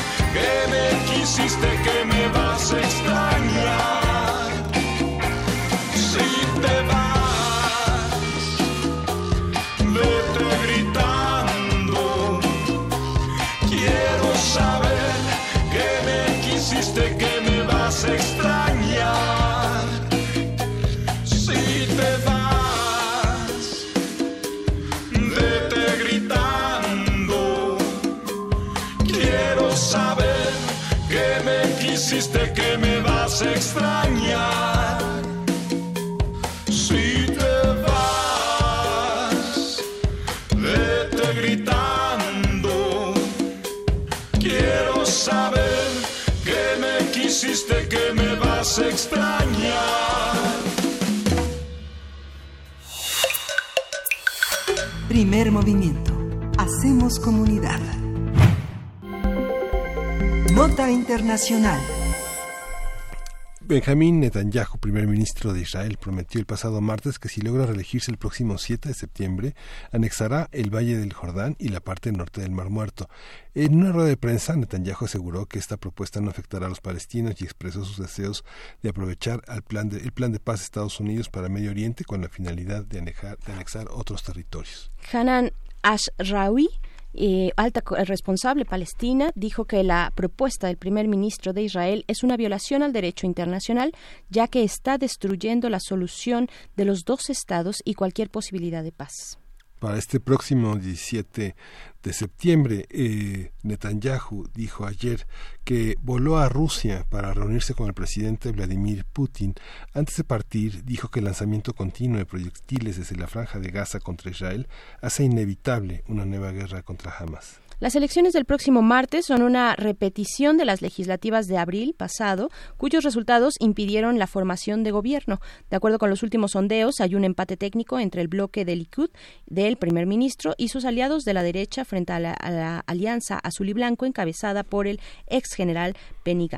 Para hablar sobre las elecciones del 17 de septiembre en Israel, las declaraciones de Netanyahu y el ambiente electoral en Israel, está con nosotros el doctor Francisco Daniel Abundis Mejía, doctor en Ciencias Políticas por la UNAM, profesor de la Escuela de Gobierno y Ciencias Sociales del ITESM, Campus Guadalajara. Él es especialista también en Palestina, Medio Oriente y las nuevas formas de estabilidad en Palestina e Israel. Francisco Daniel, muchas gracias por estar con nosotros. Bienvenido. Hola, buenos días a Miguel Ángel, Berenice. eh, es un gusto pues retomar eh, esta charla inacabada que ya hemos Sí. tenido en algunas ocasiones aquí en el programa. eh, saludando aquí a todos, a todos y todas las radioescuchas eh, que nos acompañan acá en Primer Movimiento y pues vamos a platicar un poquito sobre estos nuevos comicios electorales. La primera vez en toda la historia desde que el Estado de Israel se crea en 1948 que en un solo periodo eh, se realizan dos elecciones parlamentarias el mismo año. Sí, en este, en este previo, la, la imposibilidad de formar un gobierno, ¿cómo, cómo, cómo, ¿qué lectura puede tener? Hay una reconsideración de las fuerzas en juego. Para todos ha sido una lección eh, reanudar este proceso electoral ante la imposibilidad de un, de, de- de un diálogo de lo irreconciliable que en este momento pareciera ser el signo que marca la situación en Israel. Eh, ciertamente, por lo complejo que es el, el sistema político israelí, nos estamos encontrando con que después de este, el, fracaso que tuvo Netanyahu en, a- en abril del presente año para poder formar esta coalición, ciertamente estuvo garantizado porque en gran medida por la por la entrada a, a- en, en- este en este complejo mar electo- electoral o ciertamente la recuperación en términos de poder de un personaje que va a ser fundamental eh, para que para que Netanyahu no haya podido formar gobierno de coalición y que ahora mismo supone un serio riesgo también para lograr un posible acuerdo. Esto es la figura ciertamente de Avigor Lieberman. Mm. Eh, este personaje ciertamente que eh, forma parte de estas coaliciones de partidos que tienden o que en teoría tienden a- hacia un Israel más laico y que ciertamente no favoreció a las exigencias de todos estos partidos ultraortodoxos de derecha y de extrema derecha que buscaron el apoyo y que ciertamente siempre han estado vinculados a la derecha israelí, sobre todo por un por un escenario fundamental, que es el hecho o la búsqueda de exentar de la práctica del servicio militar a a ciertas a ciertas ramas eh, hasídicas del judaísmo para que estas personas no accedan a realizar un servicio militar obligatorio. Esto durante mucho tiempo pues ha sido una carta fundamental que han jugado estos grupos eh, ultraortodoxos, estos grupos de derecha al momento de formar gobierno. Entonces, Avigor Lieberman eh, buscando esta desde su narrativa al menos un Israel más laico eh, y, y- y- y no optando por favorecer de estos privilegios a este sector de la de la sociedad israelí pues ciertamente no fungió como apoyo para Benjamín Netanyahu. Y en estas en estas nuevas elecciones que se van a llevar a cabo eh, eh, el día martes pues ciertamente Lieberman ha jugado un papel, va a jugar des- desde mi perspectiva un papel fundamental porque ciertamente ya lo ha expresado en los últimos días, lo ha venido expresando en campaña, eh, que él no, no va a apoyar ciertamente a estos partidos ultraortodoxos, no va a ceder a, a lo que él considera como un chantaje en este sentido y por ende pues no va, no, no va a favorecer a estas coaliciones en donde Netanyahu ya dijo, al margen de todo esto, eh, cuando Benny Gantz, líder de, de esta coalición a- azul y blanco, dijo, incluso pugnó la semana pasada por un gobierno de unidad nacional y demás, Netanyahu dijo, no, yo no hago unidad nacional a menos que sea con partidos de derecha. Entonces, esto me parece, eh, Miguel Ángel, es fundamental de, de entrada, ¿no? En, en este escenario de las, de las elecciones legislativas.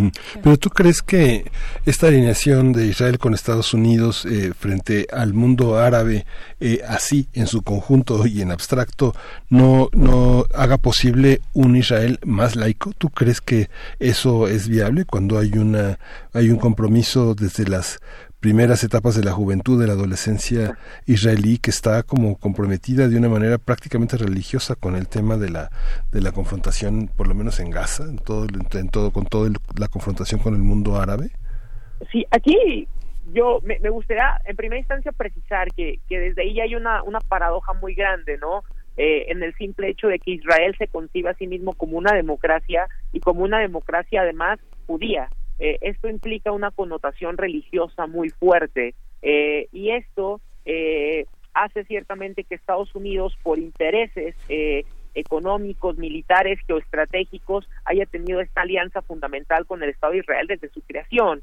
Eh, y, a, ¿Y a qué voy con esto? A que sigue teniendo esta parte más ortodoxa y más vinculada a procesos religiosos, eh, sobre todo con el movimiento sionista, un peso fundamental al momento de quién ejerce muchos de los votos que pueden determinar una elección en el despacho oval. En este sentido, pues Donald Trump no supo jugar con esta carta, es decir, sabía que siempre la tuvo, eh, en este sentido de ahí, de ahí la decisión de en su momento haber movido de manera unilateral prácticamente, a pesar de ser condenado por Naciones Unidas, por la comunidad internacional y sabiendo lo que podía tener en términos de implicaciones políticas, sociales y económicas, decidió mover la, la embajada, ¿no? De, de territorio de, de, de, Tel Aviv a Jerusalén, ¿no? Entonces, esto va a ser fundamental, ¿por qué? Porque si bien todavía falta tiempo, eh, más, más menos que, que mucho para para que Donald Trump busque una posible reelección, pues ciertamente esto ya se ya se va jugando, ¿no? Y ciertamente el peso histórico del lobby sionista, no solo no solo judío, sino uh -huh. también cristiano,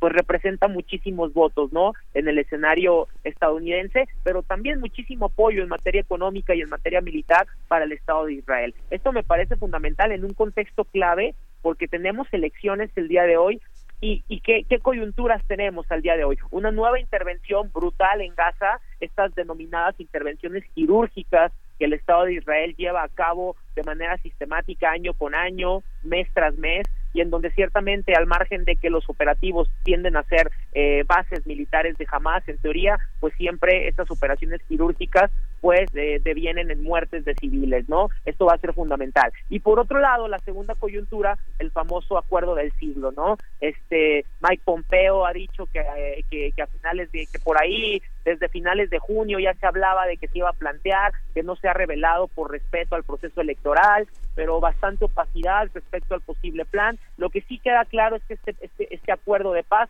desde mi perspectiva, ha nacido muerto. ¿Y por qué van a ser muertos? Han nacido o van a ser muertos. ¿Por qué? Porque por declaraciones de Mike Pompeo, ciertamente la, la, la, la posible creación de un Estado palestino no pasa por la simpatía o no pasa dentro de los planes de este, de este famoso acuerdo del siglo de la, de la Casa Blanca. Estos operativos operativos quirúrgicos acumulados pues se sienten se sienten en la población como una guerra abierta, ¿no? Con una confrontación abierta, sin embargo la guerra no ha sido declarada como tal. ¿Qué decir eh, en estos en estos matices, eh, Francisco Daniel Abundis? ¿Qué decir de esta cercanía, esta posibilidad de eh, hacer de manera formal, digamos, una, una guerra contra Gaza? Eh, y, ciertamente esto esto va a ser fundamental porque como bien porque como bien lo mencionas Berenice eh, estas operaciones quirúrgicas contra Gaza ya han cobrado ciertamente un peso en el electorado. Hay un hartazgo generalizado de la población se vio reflejado ciertamente en las elecciones de abril los los analistas ciertamente y las proyecciones hablan de una de un posible ciertamente hartazgo de este hastío y que esto puede llevar a un fuerte abstencionismo en términos de qué de que nuevamente en esta campaña, en este, en estos actos desesperados por parte de Benjamín Netanyahu para poder lograr coalición, en lo que pinta para nuevamente ser una elección bastante cerrada, en donde ciertamente los escaños entre la derecha y entre la, entre y entre las fuerzas de centro izquierda ciertamente pintan para quedar igual, emerge ciertamente un, un nuevo actor clave que, que pudiera ganar al menos 10 escaños, que es esta lista árabe conjunta, que son estos, estos bloques de partidos árabes que en algunos momentos de la historia han tenido un peso fundamental. Es decir,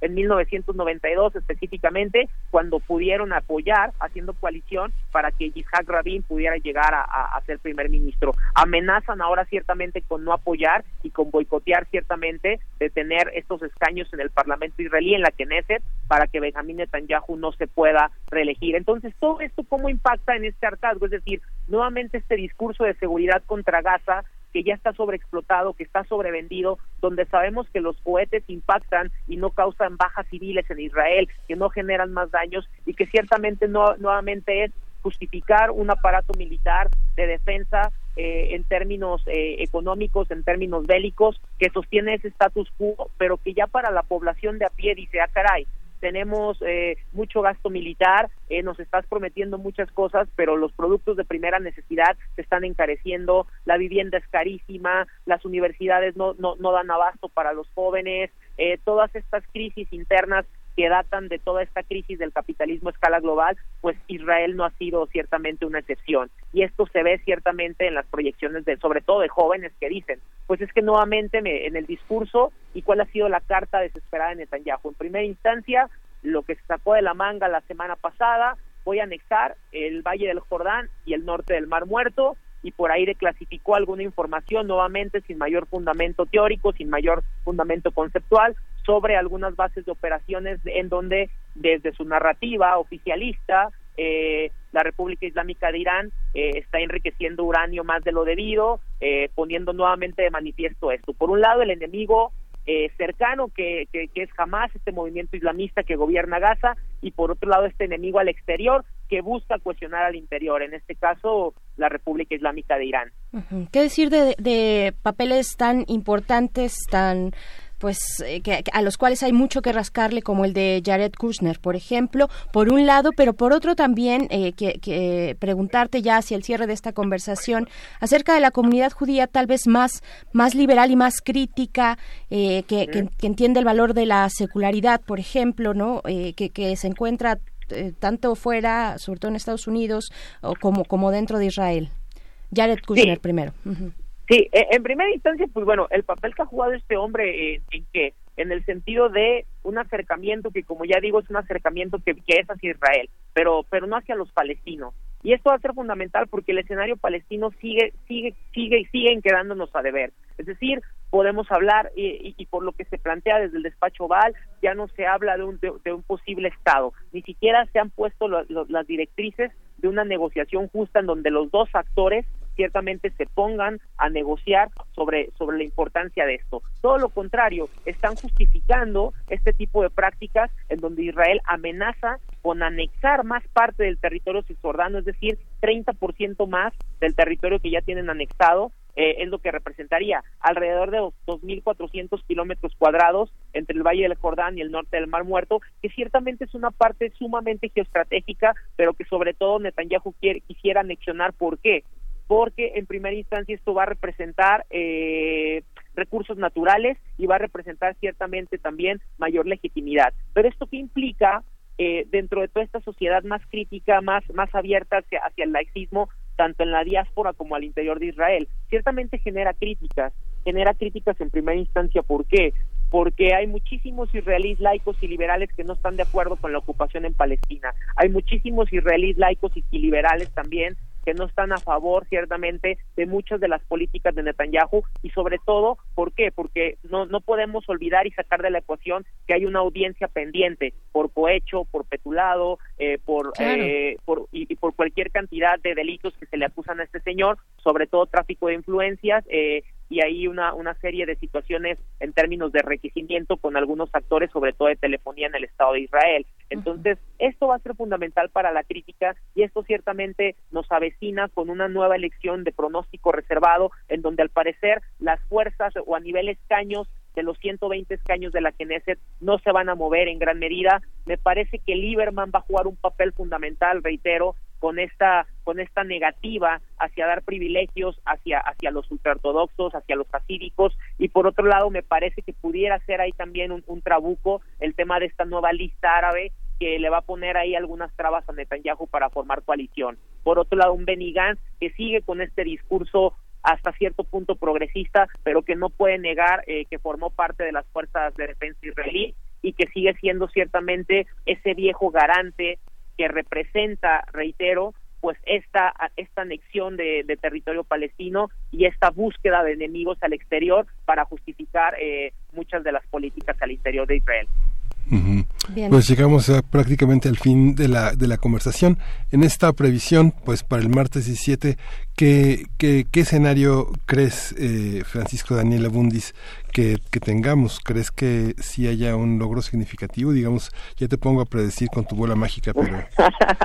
Desafortunadamente, eh, queridos colegas de la universidad, es una región que no tiene palabra de honor, como ya lo hemos dicho, ¿no? Es Además es bastante complejo eh, este escenario. Desde mi propia perspectiva y, de lo que he estado viendo en la prensa, de lo, de, lo, de lo que han visto algunos analistas, me parece, reitero, que las fuerzas políticas no se han movido mucho. Eh, podemos puedo creer que pudiera haber muchísimo obsesionismo por el tema del hartazgo, pero creo ciertamente que, que el Likud se va, se va a mantener con, con alrededor de 65 escaños por ahí, que ciertamente estos bloques de de, centro izquierda van a mantener sus escaños y que por ahí Netanyahu eh, puede salir avante ciertamente en términos de qué del apoyo de Estados Unidos, de lo que ha representado, eh, ciertamente de una sociedad polarizada y de ciertamente cierta sociedad que sigue comprando ese discurso todavía de la República Islámica de Irán, de Gaza, de Hamas.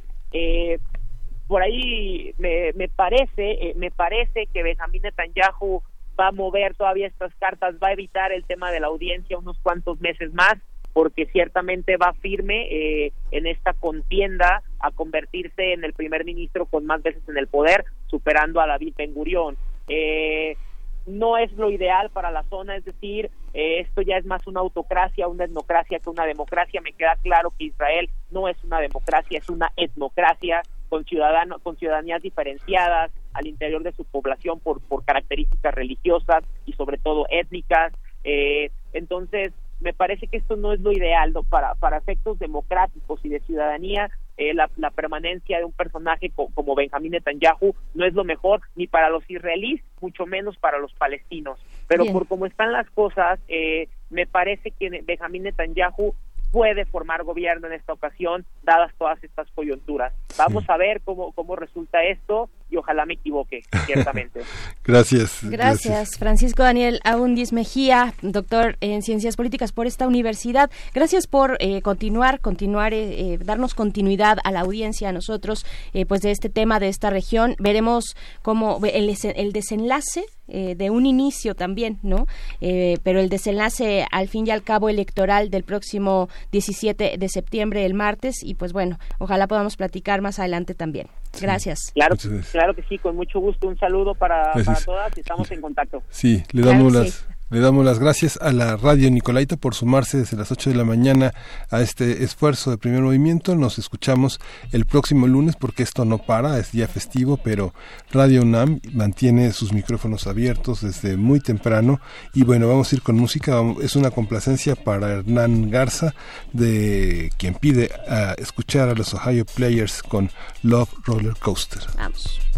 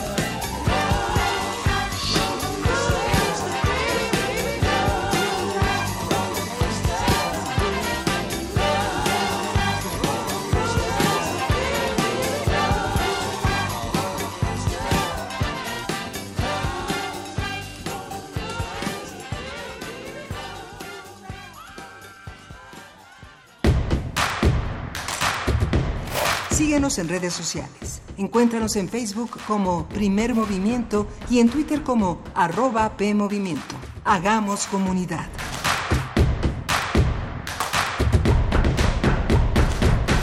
Teatro Gótico y Radio UNAM presentan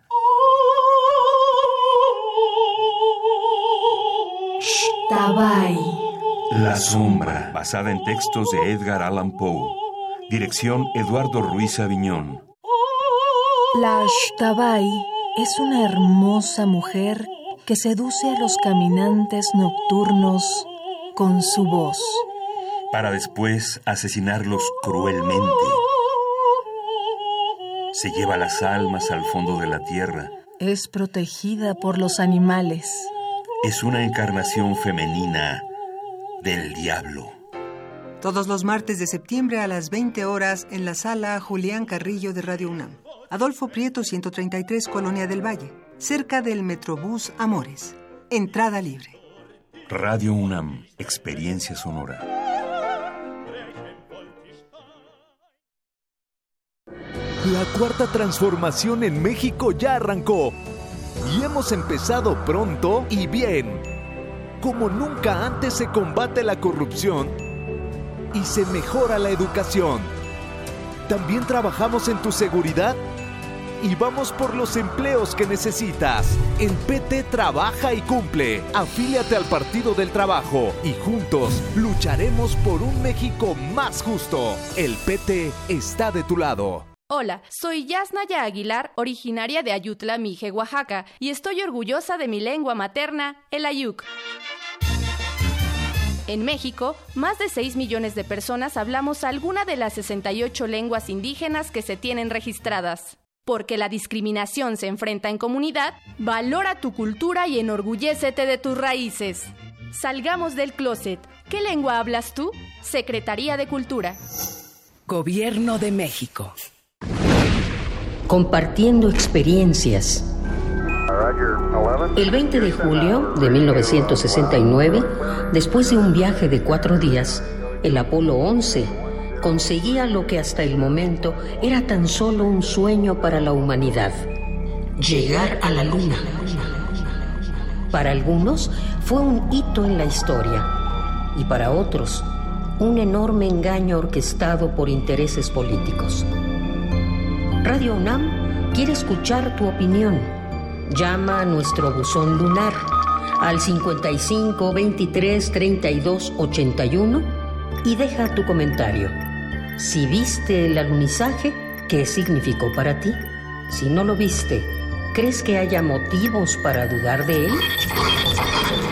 Queremos escuchar tu experiencia. Radio UNAM. Experiencia sonora.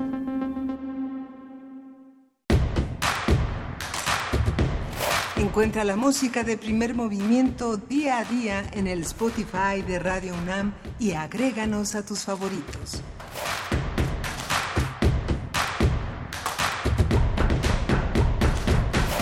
Hola, muy buenos días. Estamos de vuelta en primer movimiento. Iniciamos nuestra tercera hora de transmisión en este viernes 13 de septiembre, víspera de las fiestas patrias. Eh, vamos a ver qué, qué, qué, cambia, qué símbolos nuevos aparecen en el, en el discurso del presidente Andrés Manuel López Obrador cuando se asome por el balcón presidencial en Palacio Nacional. Miguel Ángel, ¿tú tienes expectativas al respecto? Yo creo que sí. Sí, muchas expectativas. El sistema de radiodifusión pública se va a encargar de la transmisión, los medios públicos van a ser acto de presencia eh, en, un, en una actividad que, como había señalado el doctor Alfredo Ávila en sus participaciones aquí en la estación, es una es una gran verbena popular que ha estado presente desde muchos desde muchos años, desde más de un siglo, eh, adornos, moños, banderas, matracas, toda una serie de, de, elementos patrios ya están a la venta en las calles desde hace por lo menos 15 días. Hay una manera de festejar que tiene que ver con una dieta también en, el, en, en, la, en la cocina mexicana, que son los chiles en nogada, y hay por todas partes de distintos precios.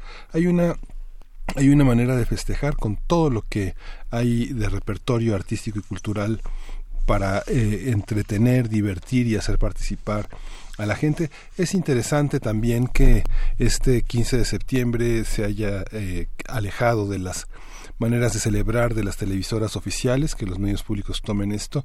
Había una, una especie como de, de paralelismo entre el 12 de diciembre y el 15 de septiembre eh, desde la televisión privada que solo distingue la manera de, eh, de cantar en las mañanitas a la campana de Dolores y lo mismo pasa en la Basílica. Yo creo que ahora es una fiesta más eh, más seria, más rigurosa, más eh, memoriosa, más vinculada a, lo histórico y a una percepción de la austeridad que también es ejemplar. Es interesante también la participación de los estados del país que mandarán parte de sus representaciones al desfile que tendrá lugar el 16 de septiembre. Así es, pues, a ver, compártanos sus expectativas sobre este primer eh, pues primer grito de la independencia a través de eh, pues una nueva una nueva administración un nuevo gobierno con nuevas formas formas diferentes que pueden gustar o no eh, eso eso está eh, pues ahí en el debate pero finalmente diferentes.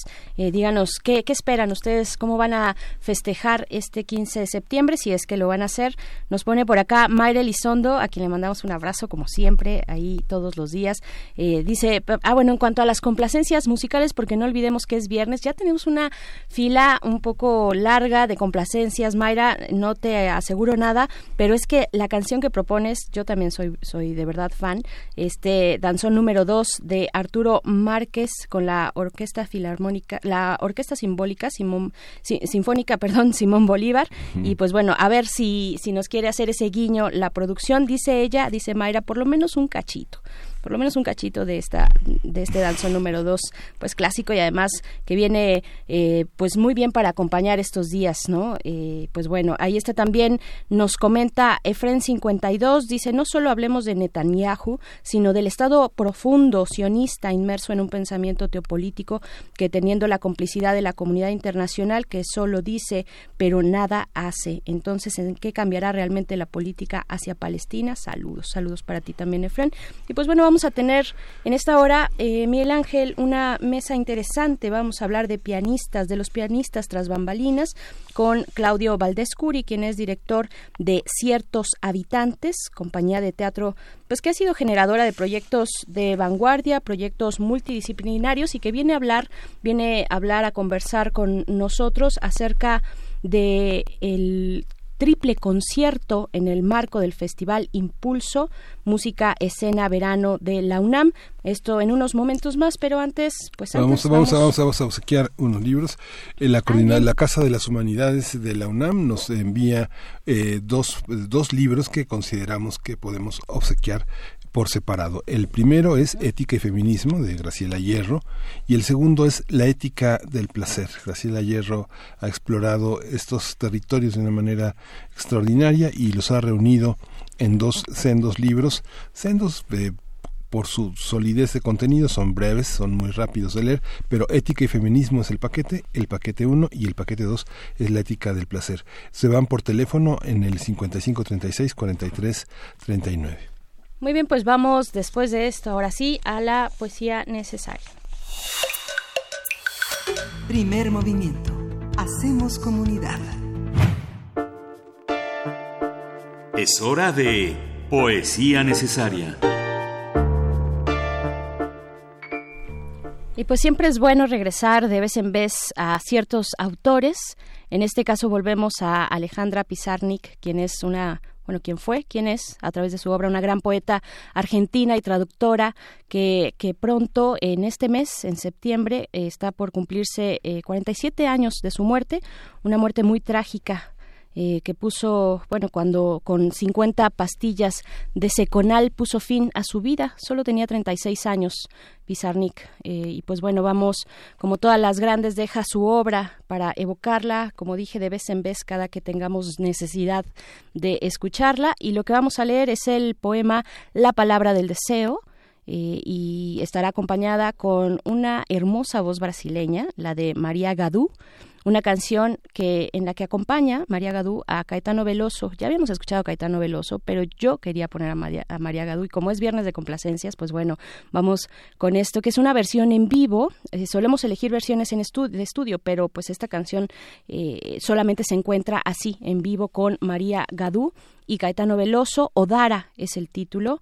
Eh, y pues bueno, vamos a escuchar antes el poema de Alejandra Pizarnik, La palabra del deseo. Esta espectral textura de la oscuridad, esta melodía en los huesos, este soplo de silencios diversos, este ir abajo por abajo, esta galería oscura, oscura, este hundirse sin hundirse. ¿Qué estoy diciendo? Está, está oscuro y quiero entrar. No sé qué más decir. Yo no quiero decir, yo quiero entrar el dolor en los huesos, el lenguaje roto a paladas, poco a poco reconstruir el diagrama de la irrealidad. Posesiones no tengo, eso es seguro, al fin algo seguro. Luego una melodía, es una melodía plañidera, una luz lila, una inminencia sin destinatario. Veo la melodía, presencia de una luz anaranjada. Si sin tu mirada no voy a saber vivir. También esto es seguro. Te suscito, te resucito, y me dijo, y me dijo que saliera al viento y fuera de la casa, en casa preguntando si estaba. Paso desnuda con un cirio en la mano, castillo frío, jardín de las delicias, la soledad no es estar parada en el muelle a la madrugada, mirando el agua con avidez. La soledad, la soledad es no poder decirla, por no poder circundarla, por no poder darle un rostro, por no poder hacerla sinónimo de un paisaje. La soledad sería esta melodía rota de mis frases.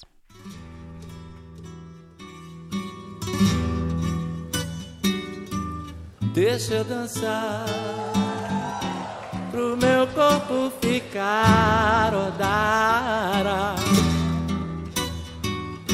Minha cara minha cuca ficar rodara.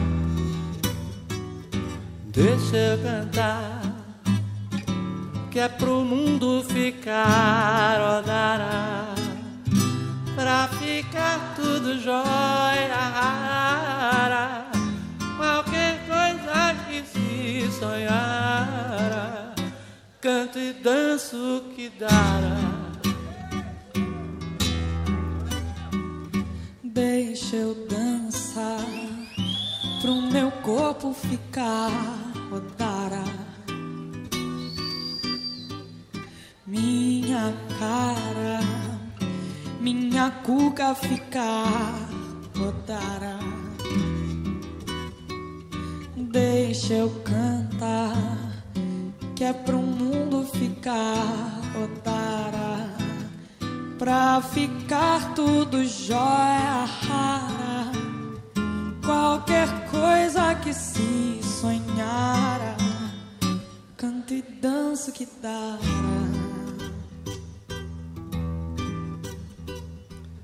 Deixa eu dançar pro meu corpo ficar rodar minha cara minha cuca ficar rodar. Deixa eu cantar, que é pro mundo ficar rodar.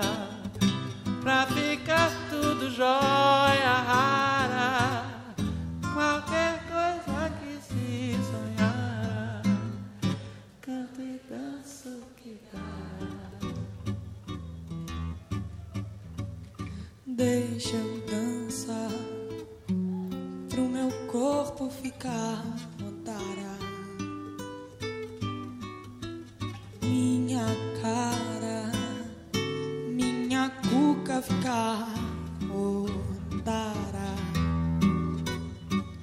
Deixa eu cantar, que é pro mundo ficar odara pra ficar tudo jóia rara. Qualquer coisa que se sonhara, canto e danço que dará.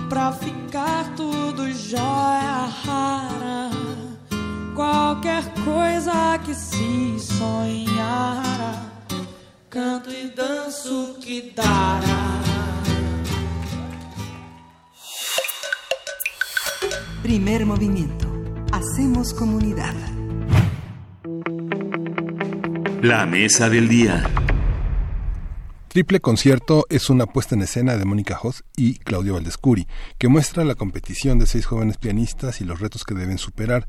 El trabajo de la compañía Teatro de Ciertos Habitantes forma parte de la tercera edición del Festival Impulso Música Escena Verano UNAM. Así es, se trata de una obra interdisciplinaria que combina teatro, música y danza. Los espectadores serán testigos, seremos testigos de la contienda entre, escuchen esto, los seis pianistas seis pianistas que están en escena, disfrutarán de piezas de grandes compositores y conocerán las motivaciones de los compositores y la arquitectura interna de algunas de sus obras maestras. Triple concierto se presenta en el Teatro Juan Ruiz del Arcón bajo la dirección de Claudio Valdescuri y un gran elenco. Las, las funciones son los jueves y viernes a las 20 horas, sábados a las 19 horas y domingos a las 18 horas. La temporada finaliza el 13 de octubre. Así es, conversaremos sobre la puesta en escena, triple concierto, lo que propone las dificultades técnicas y las fronteras que rompe entre la dramaturgia y la representación musical. Está ya en la cabina con nosotros Claudio Valdescuri, director de Ciertos Habitantes, compañía de teatro que ha sido generadora de proyectos de vanguardia y multidisciplinarios, cuyo trabajo escénico se fortalece con la ejecución de proyectos educativos, de bienestar social y ambiental, pero sobre todo por la constante ruptura con con cartabones, con estereotipos y que posee además no solo una característica que es deseada en todos los países, tener un repertorio, tener la posibilidad de integrar siempre con músicos, con bailarines. Claudio, bienvenido. Gracias, qué gusto estar aquí. Gracias, gracias Claudio. ¿Qué es, qué es Pues triple sí, concierto? Exacto, hablemos de eso. Triple, Triple con- concierto es, diría empezar. yo, eh, un suceso, en el sentido que es un concurso. Los concursos siempre son un suceso para todos los que lo viven. No es propiamente, bueno, sí es una obra de teatro, pero está en el contexto de un concurso. Lo que ocurre, a diferencia del teatro o un concierto, que un concurso, todos los que participan, es decir, los concursantes y el público, son parte de la contienda. Nadie va solo a una contienda. Sí. Nadie va a ver un partido si no, si no eres partidario de uno de ellos. Y eso hace muy especial, muy efervescente, el, el- por eso digo, el suceso es distinto. ¿no? Lo que ocurre es que hemos tomado la estructura de un, eh, de un concurso tradicional, es decir, piano solo, piano y, y orquesta de cámara o conjunto de cámara, en este caso es piano trío, y luego piano y orquesta. bajo ese contexto o ese marco se dan todas las relaciones humanas. ¿Y cómo se dan, cómo se involucran eh, pues las distintas artes, las artes escénicas y las artes musicales? Eh, ¿Cuál es la dificultad técnica de un montaje como este? Es muy alto la dificultad técnica.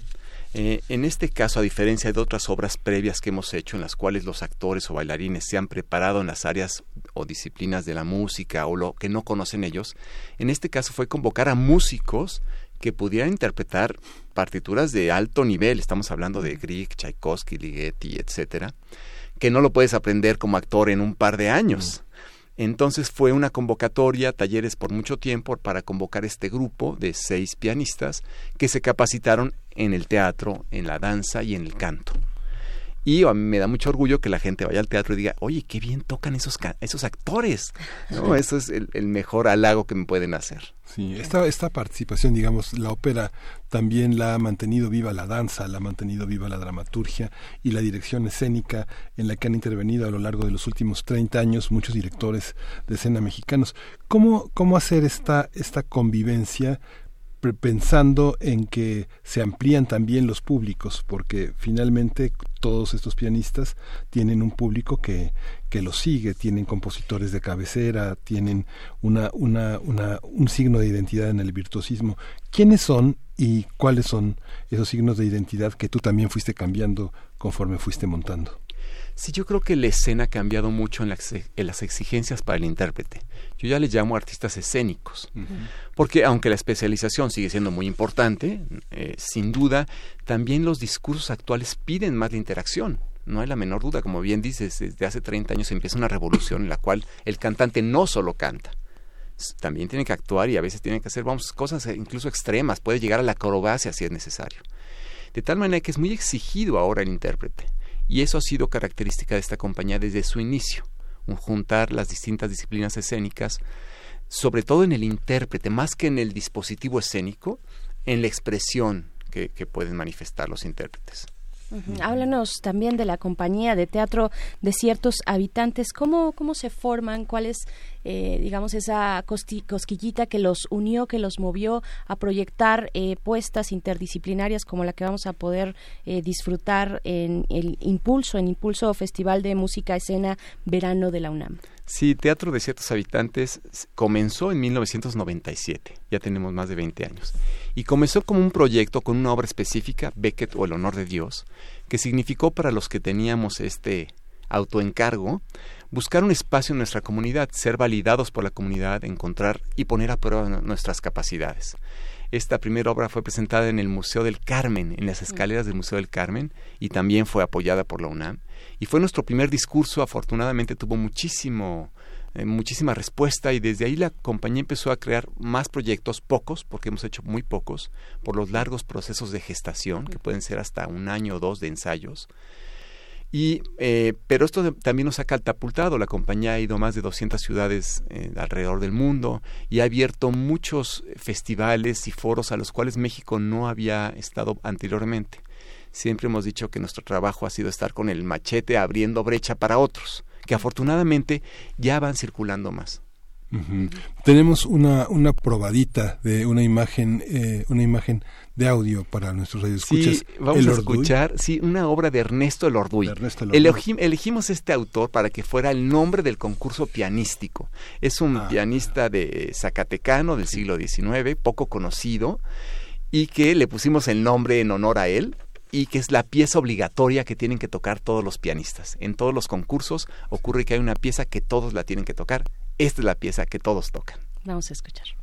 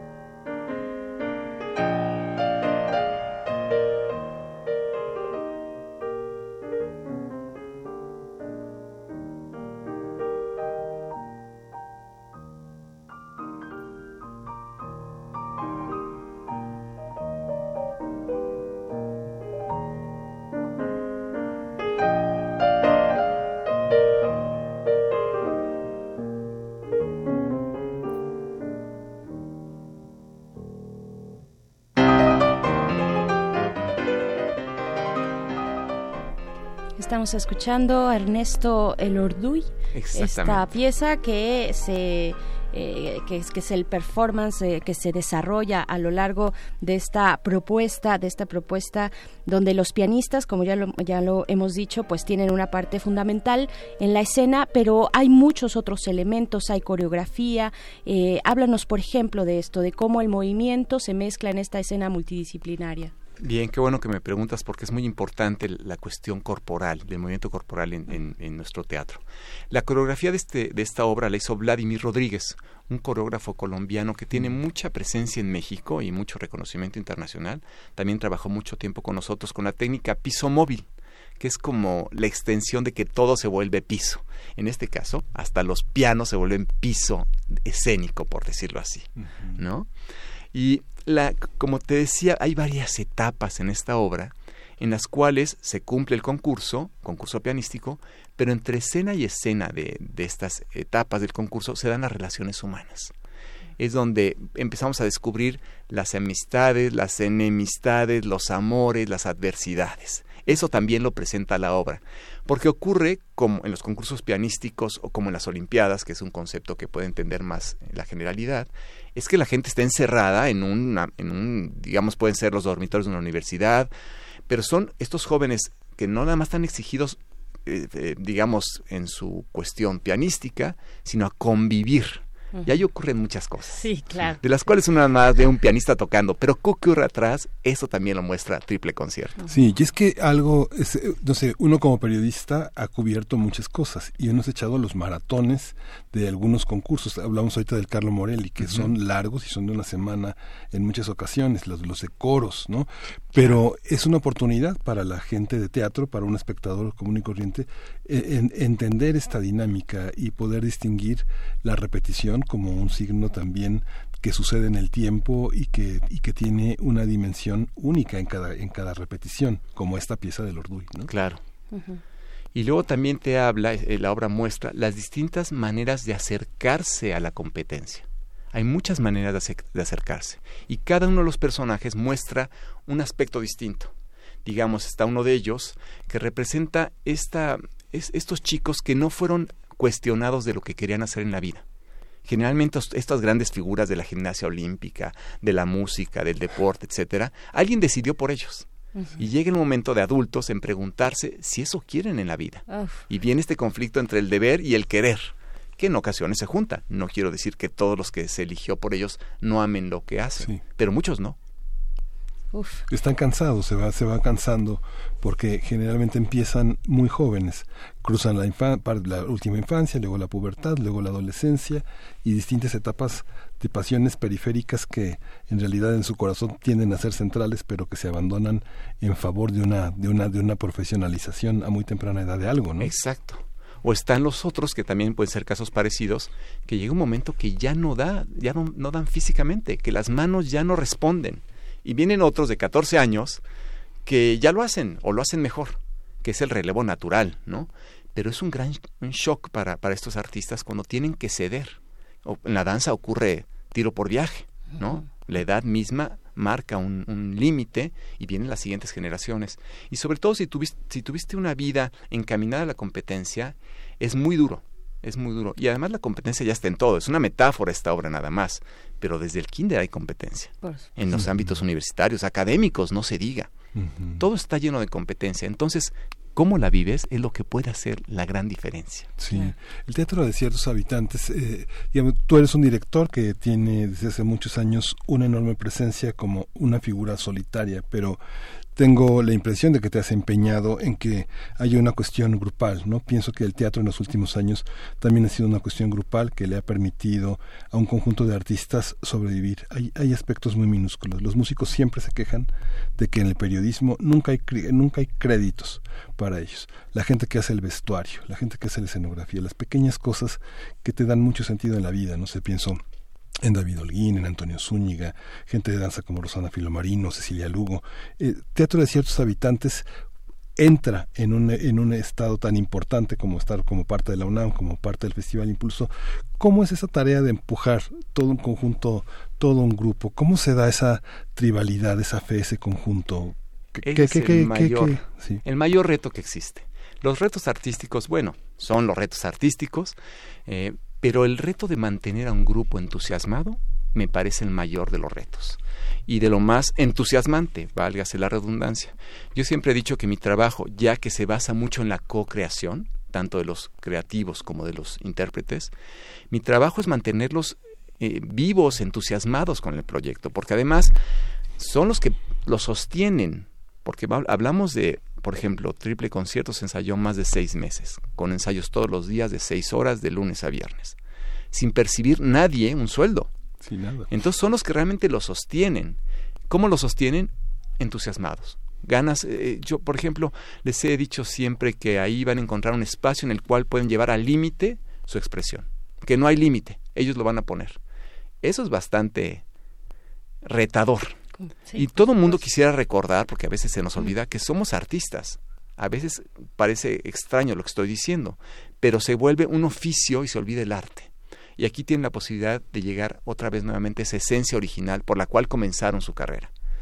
Y eso permite que el bailarín se ponga a estudiar música o el, el músico se ponga a estudiar lo que necesite, que es el caso de esta obra. Claro, y hablando de procesos creativos en colectivo, que implica, bueno, lo que implica el teatro, la escena, supongo la dirección será, eh, tendrá su camino propio, pero en este caso la dramaturgia también es compartida. Háblanos de este proceso, por favor, con Mónica Hot.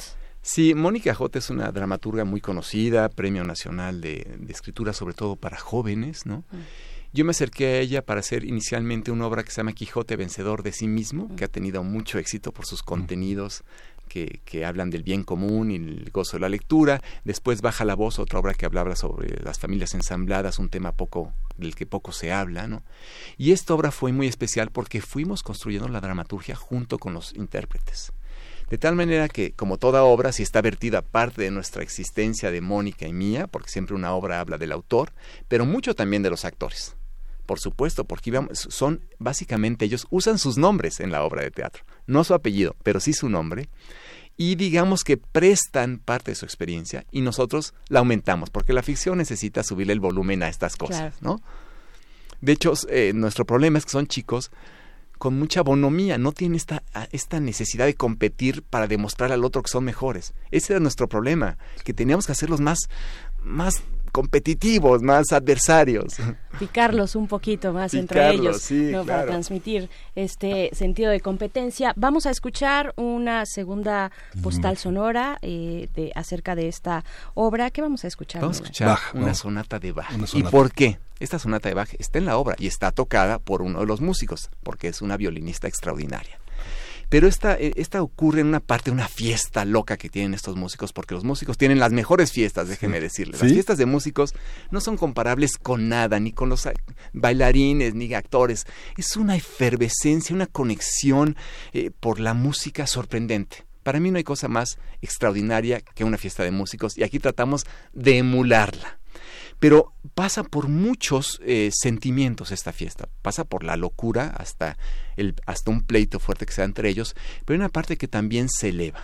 Y esta, y esta violinista habla de esta gran sinfonía universal que nos convoca la música de Bach en la que cada quien puede poner su tinte en esta gran en, este gran concierto. Sí, de músicos de conservatorio, porque hay otros tipos de músicos, ¿no? O no, claro, pero los de conservatorio, yo creo que todos, es que hay una conexión rítmica y melódica que lo que ocurre con el músico y sus fiestas, o su expresión, es que como ya en la música está el contenido emocional, pueden transitar de lo melancólico a lo, a lo rítmico, enloquecido, a lo, vamos, eh, eh, nada más hay que convocar eso que ya está preexistente en la música. Y entonces las fiestas son de muchos colores, como pretendemos que sea esta puesta en escena. Claro, y las vibraciones musicales también que se extienden en el aire y que hacen un conjunto, pues ahí de relaciones festivas muy interesante, ¿no? Esa es la palabra, y de la que me gustaría hablar ahora, de las vibraciones. Vamos a escuchar.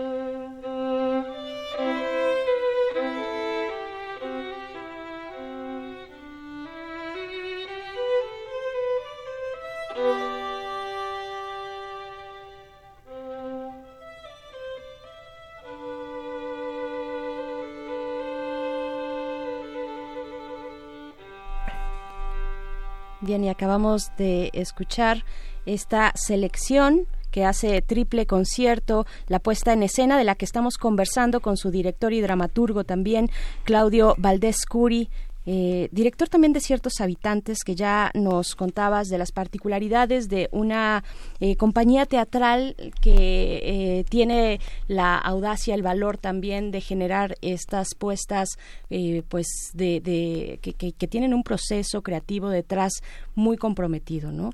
¿qué, ¿qué, significa esto también para un escenario como lo es el Festival Impulso de la UNAM? Yo creo que es el marco ideal para esta puesta en escena, porque Impulso lo que justamente impulsa es esta convivencia entre la música y el teatro. Recuerdo muy bien este programa que tienen de compositores que tienen que trabajar con directores de escena. Eh, compositores nobles, ¿no? Y creo que eso hay poco en el país y me parece un ideal espacio. La UNAM, qué mejor para, para hacer estos discursos. y siento que es como la, la consecución de este festival Música y Escena, que, tuvo también una hace años, donde estrenamos una ópera El Gallo, una ópera para actores, precisamente. Sí, esta, eh, tú has participado de la Cátedra Berman, justamente ahora que hablas de la UNAM, que es un espacio fundamentalmente de reflexión.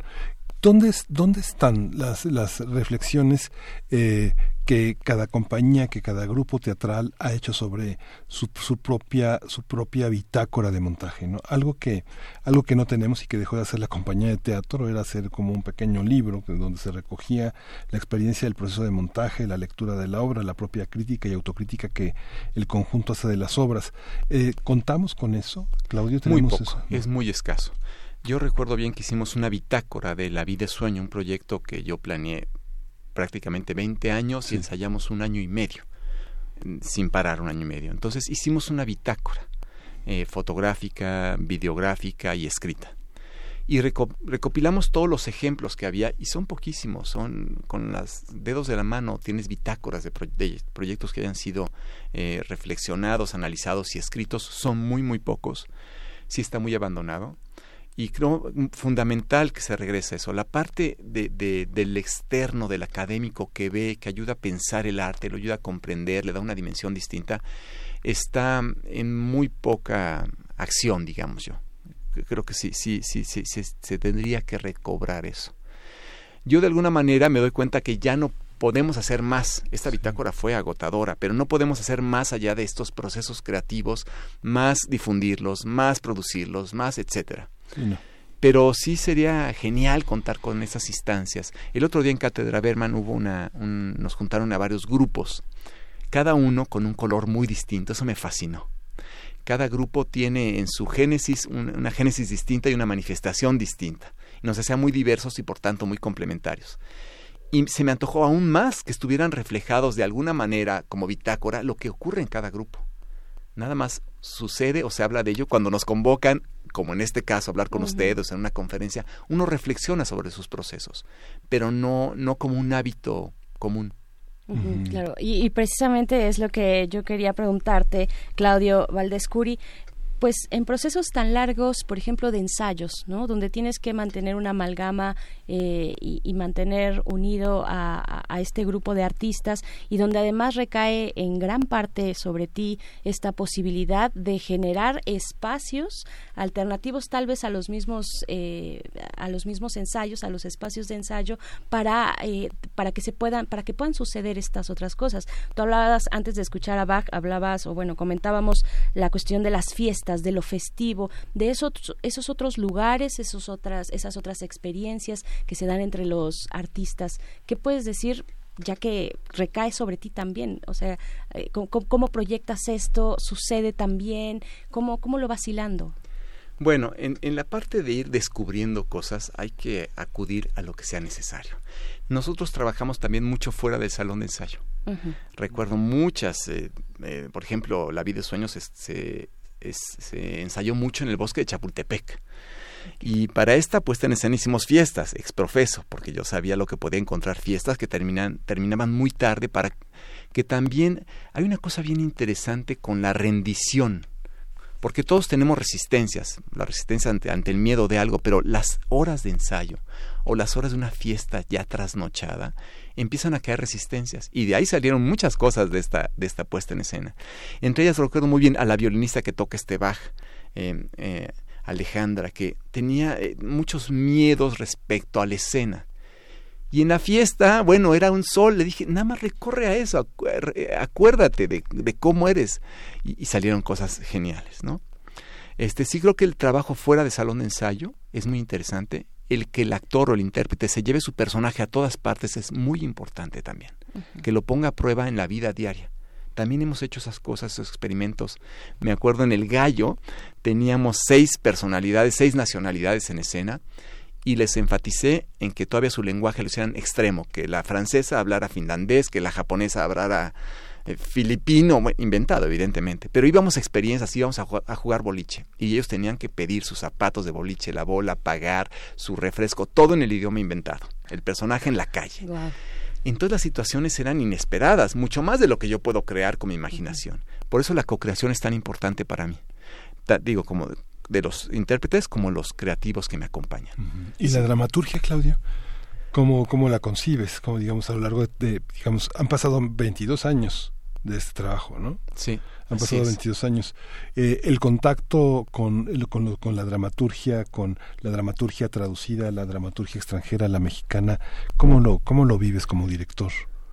Eh, fíjate que yo hasta hace poco me asumí como dramaturgo, después de darme cuenta que muchas obras las he escrito con otros dramaturgos. Siempre ha sido en, co, en coautoría con otros, no solo.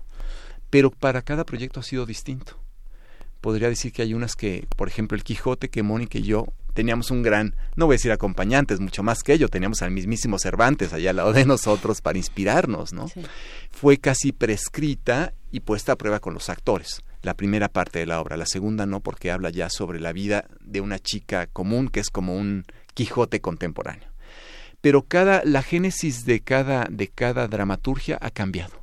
En este caso sí fue muy acompañada con los actores todo el tiempo y Mónica estaba ahí en el salón y provocábamos por ejemplo la primera escena es una escena en la cual están todos los chicos es, una, es realmente agotador y lo que teníamos que hacer era empujar la parte de ellos que se ponga como juez, el juez interno de ellos. Y eran terribles, o sea, les salía todo el enojo que tenían con jueces y maestros de toda su vida, se convertían en ellos.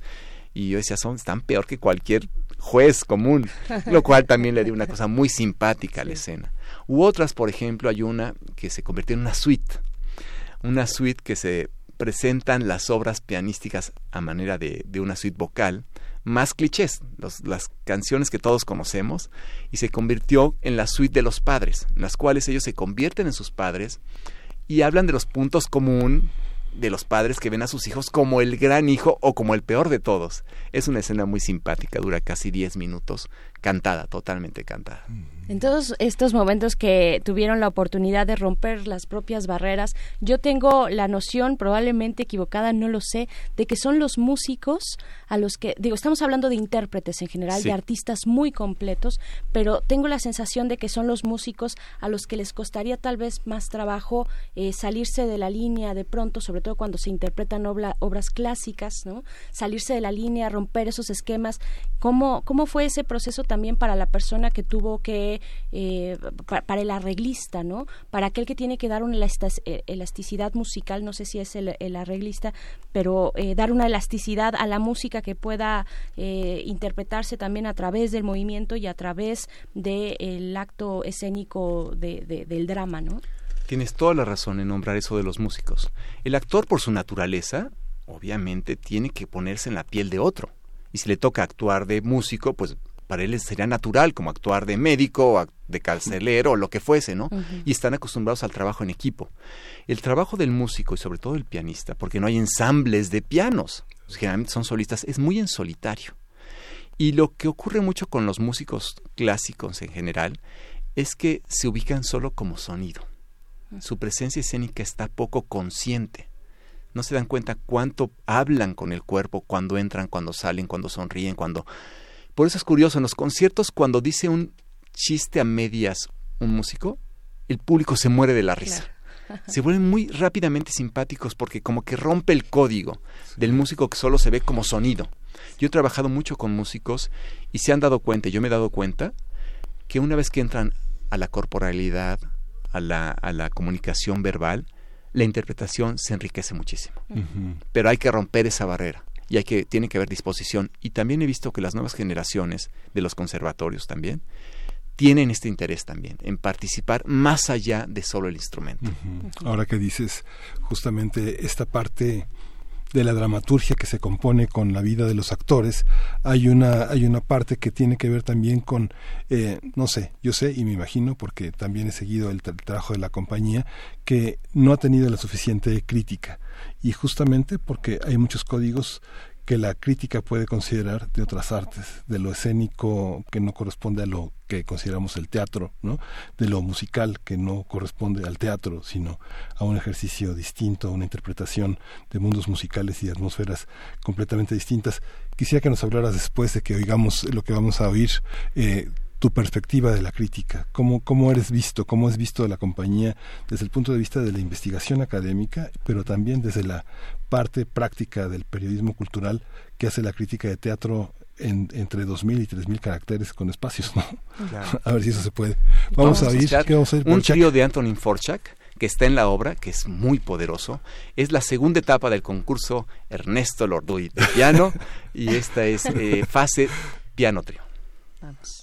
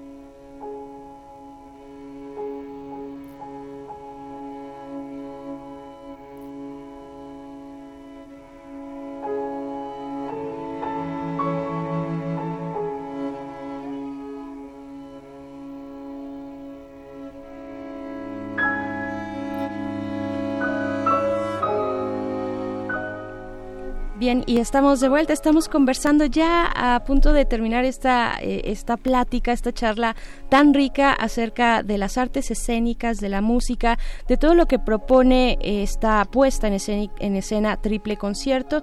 Está en esta cabina Claudio Valdés Curi. Gracias, gracias por seguir aquí. Ha sido una, una charla eh, pues eh, sustantiva, ¿no? Y, y, con mucho, y con muchos contenidos interesantes creo que para nuestra audiencia. Y precisamente Miguel Ángel, antes de ir a, este corte musical de Borjak, eh, pues estábamos hablando de la crítica, ¿no? Sí, aunque lo dejamos en suspenso porque hay varias cosas, Claudio, que valdría la pena también completar de la obra. Nos falta escuchar algo de Tchaikovsky que también trajiste. Y también de Gabriel, Ortiz, de Gabriel Ortiz. Porque en la obra están representados los grandes autores. La, el público va a escuchar una treintena de grandes autores, obviamente pedacitos, ¿no? Pero también están nacionales. Tuvimos mucha atención en poner estos grandes compositores y no nada más los tradicionales de los concursos. Pusimos a Gabriel Ortiz, esta gran compositora mexicana con un trío realmente poderoso, que será bueno escuchar un poco de Gabriela, que lo tocan los chicos, los músicos de Triple Concierto de una manera extraordinaria. Perfecto. Pues la producción nos dice cuándo podemos eh, escuchar eh, un poquito de Gabriela Ortiz. ¿Podemos ir con ella? ¿Sí? Vamos. Sí, vamos a escuchar. Y con esto vamos a despedirnos casi.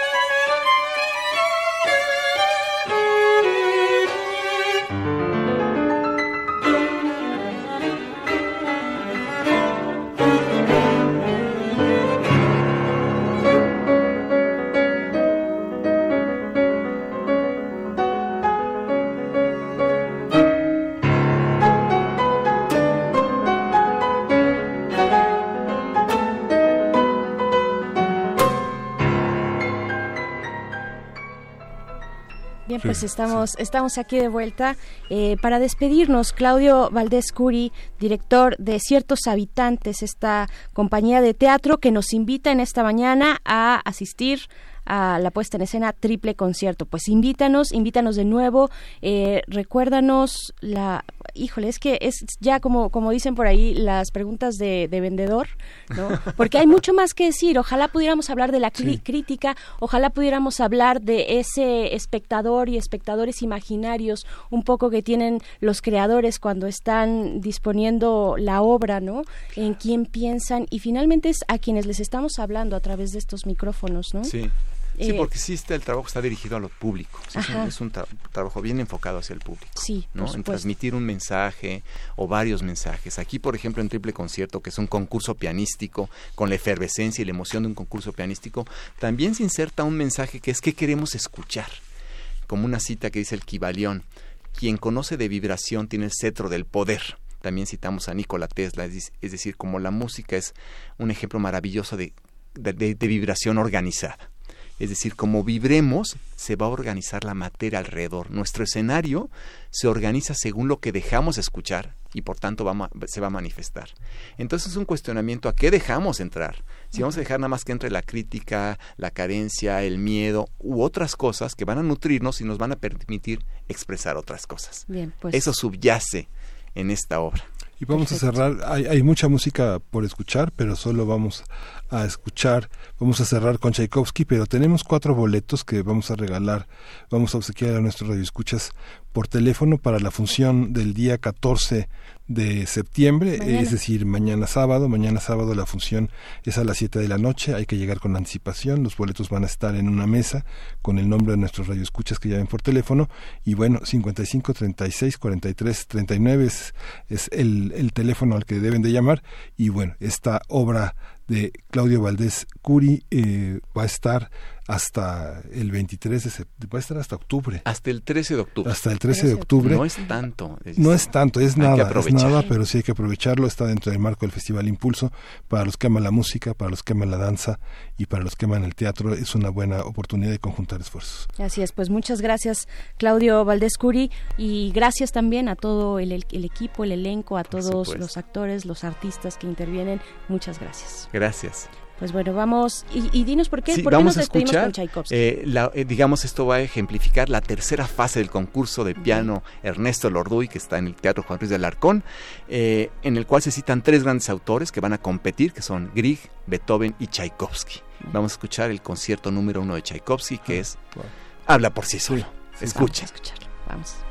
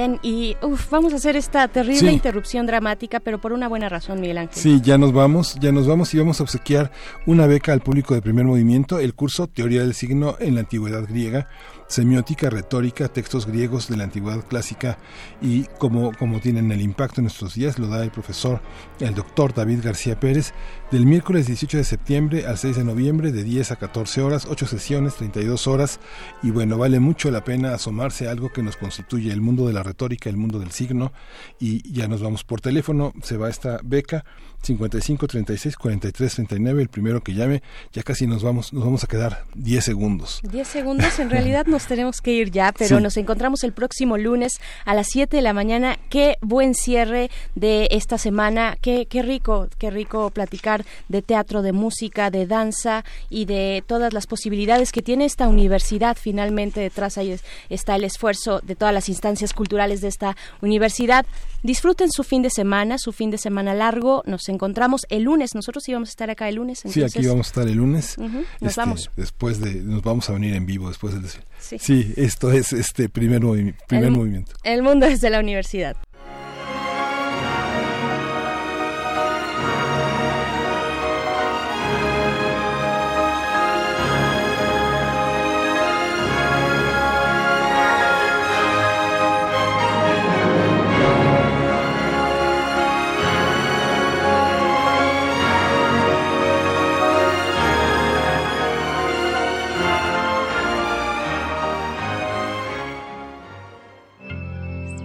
Radio UNAM presentó Primer Movimiento. El mundo desde la universidad.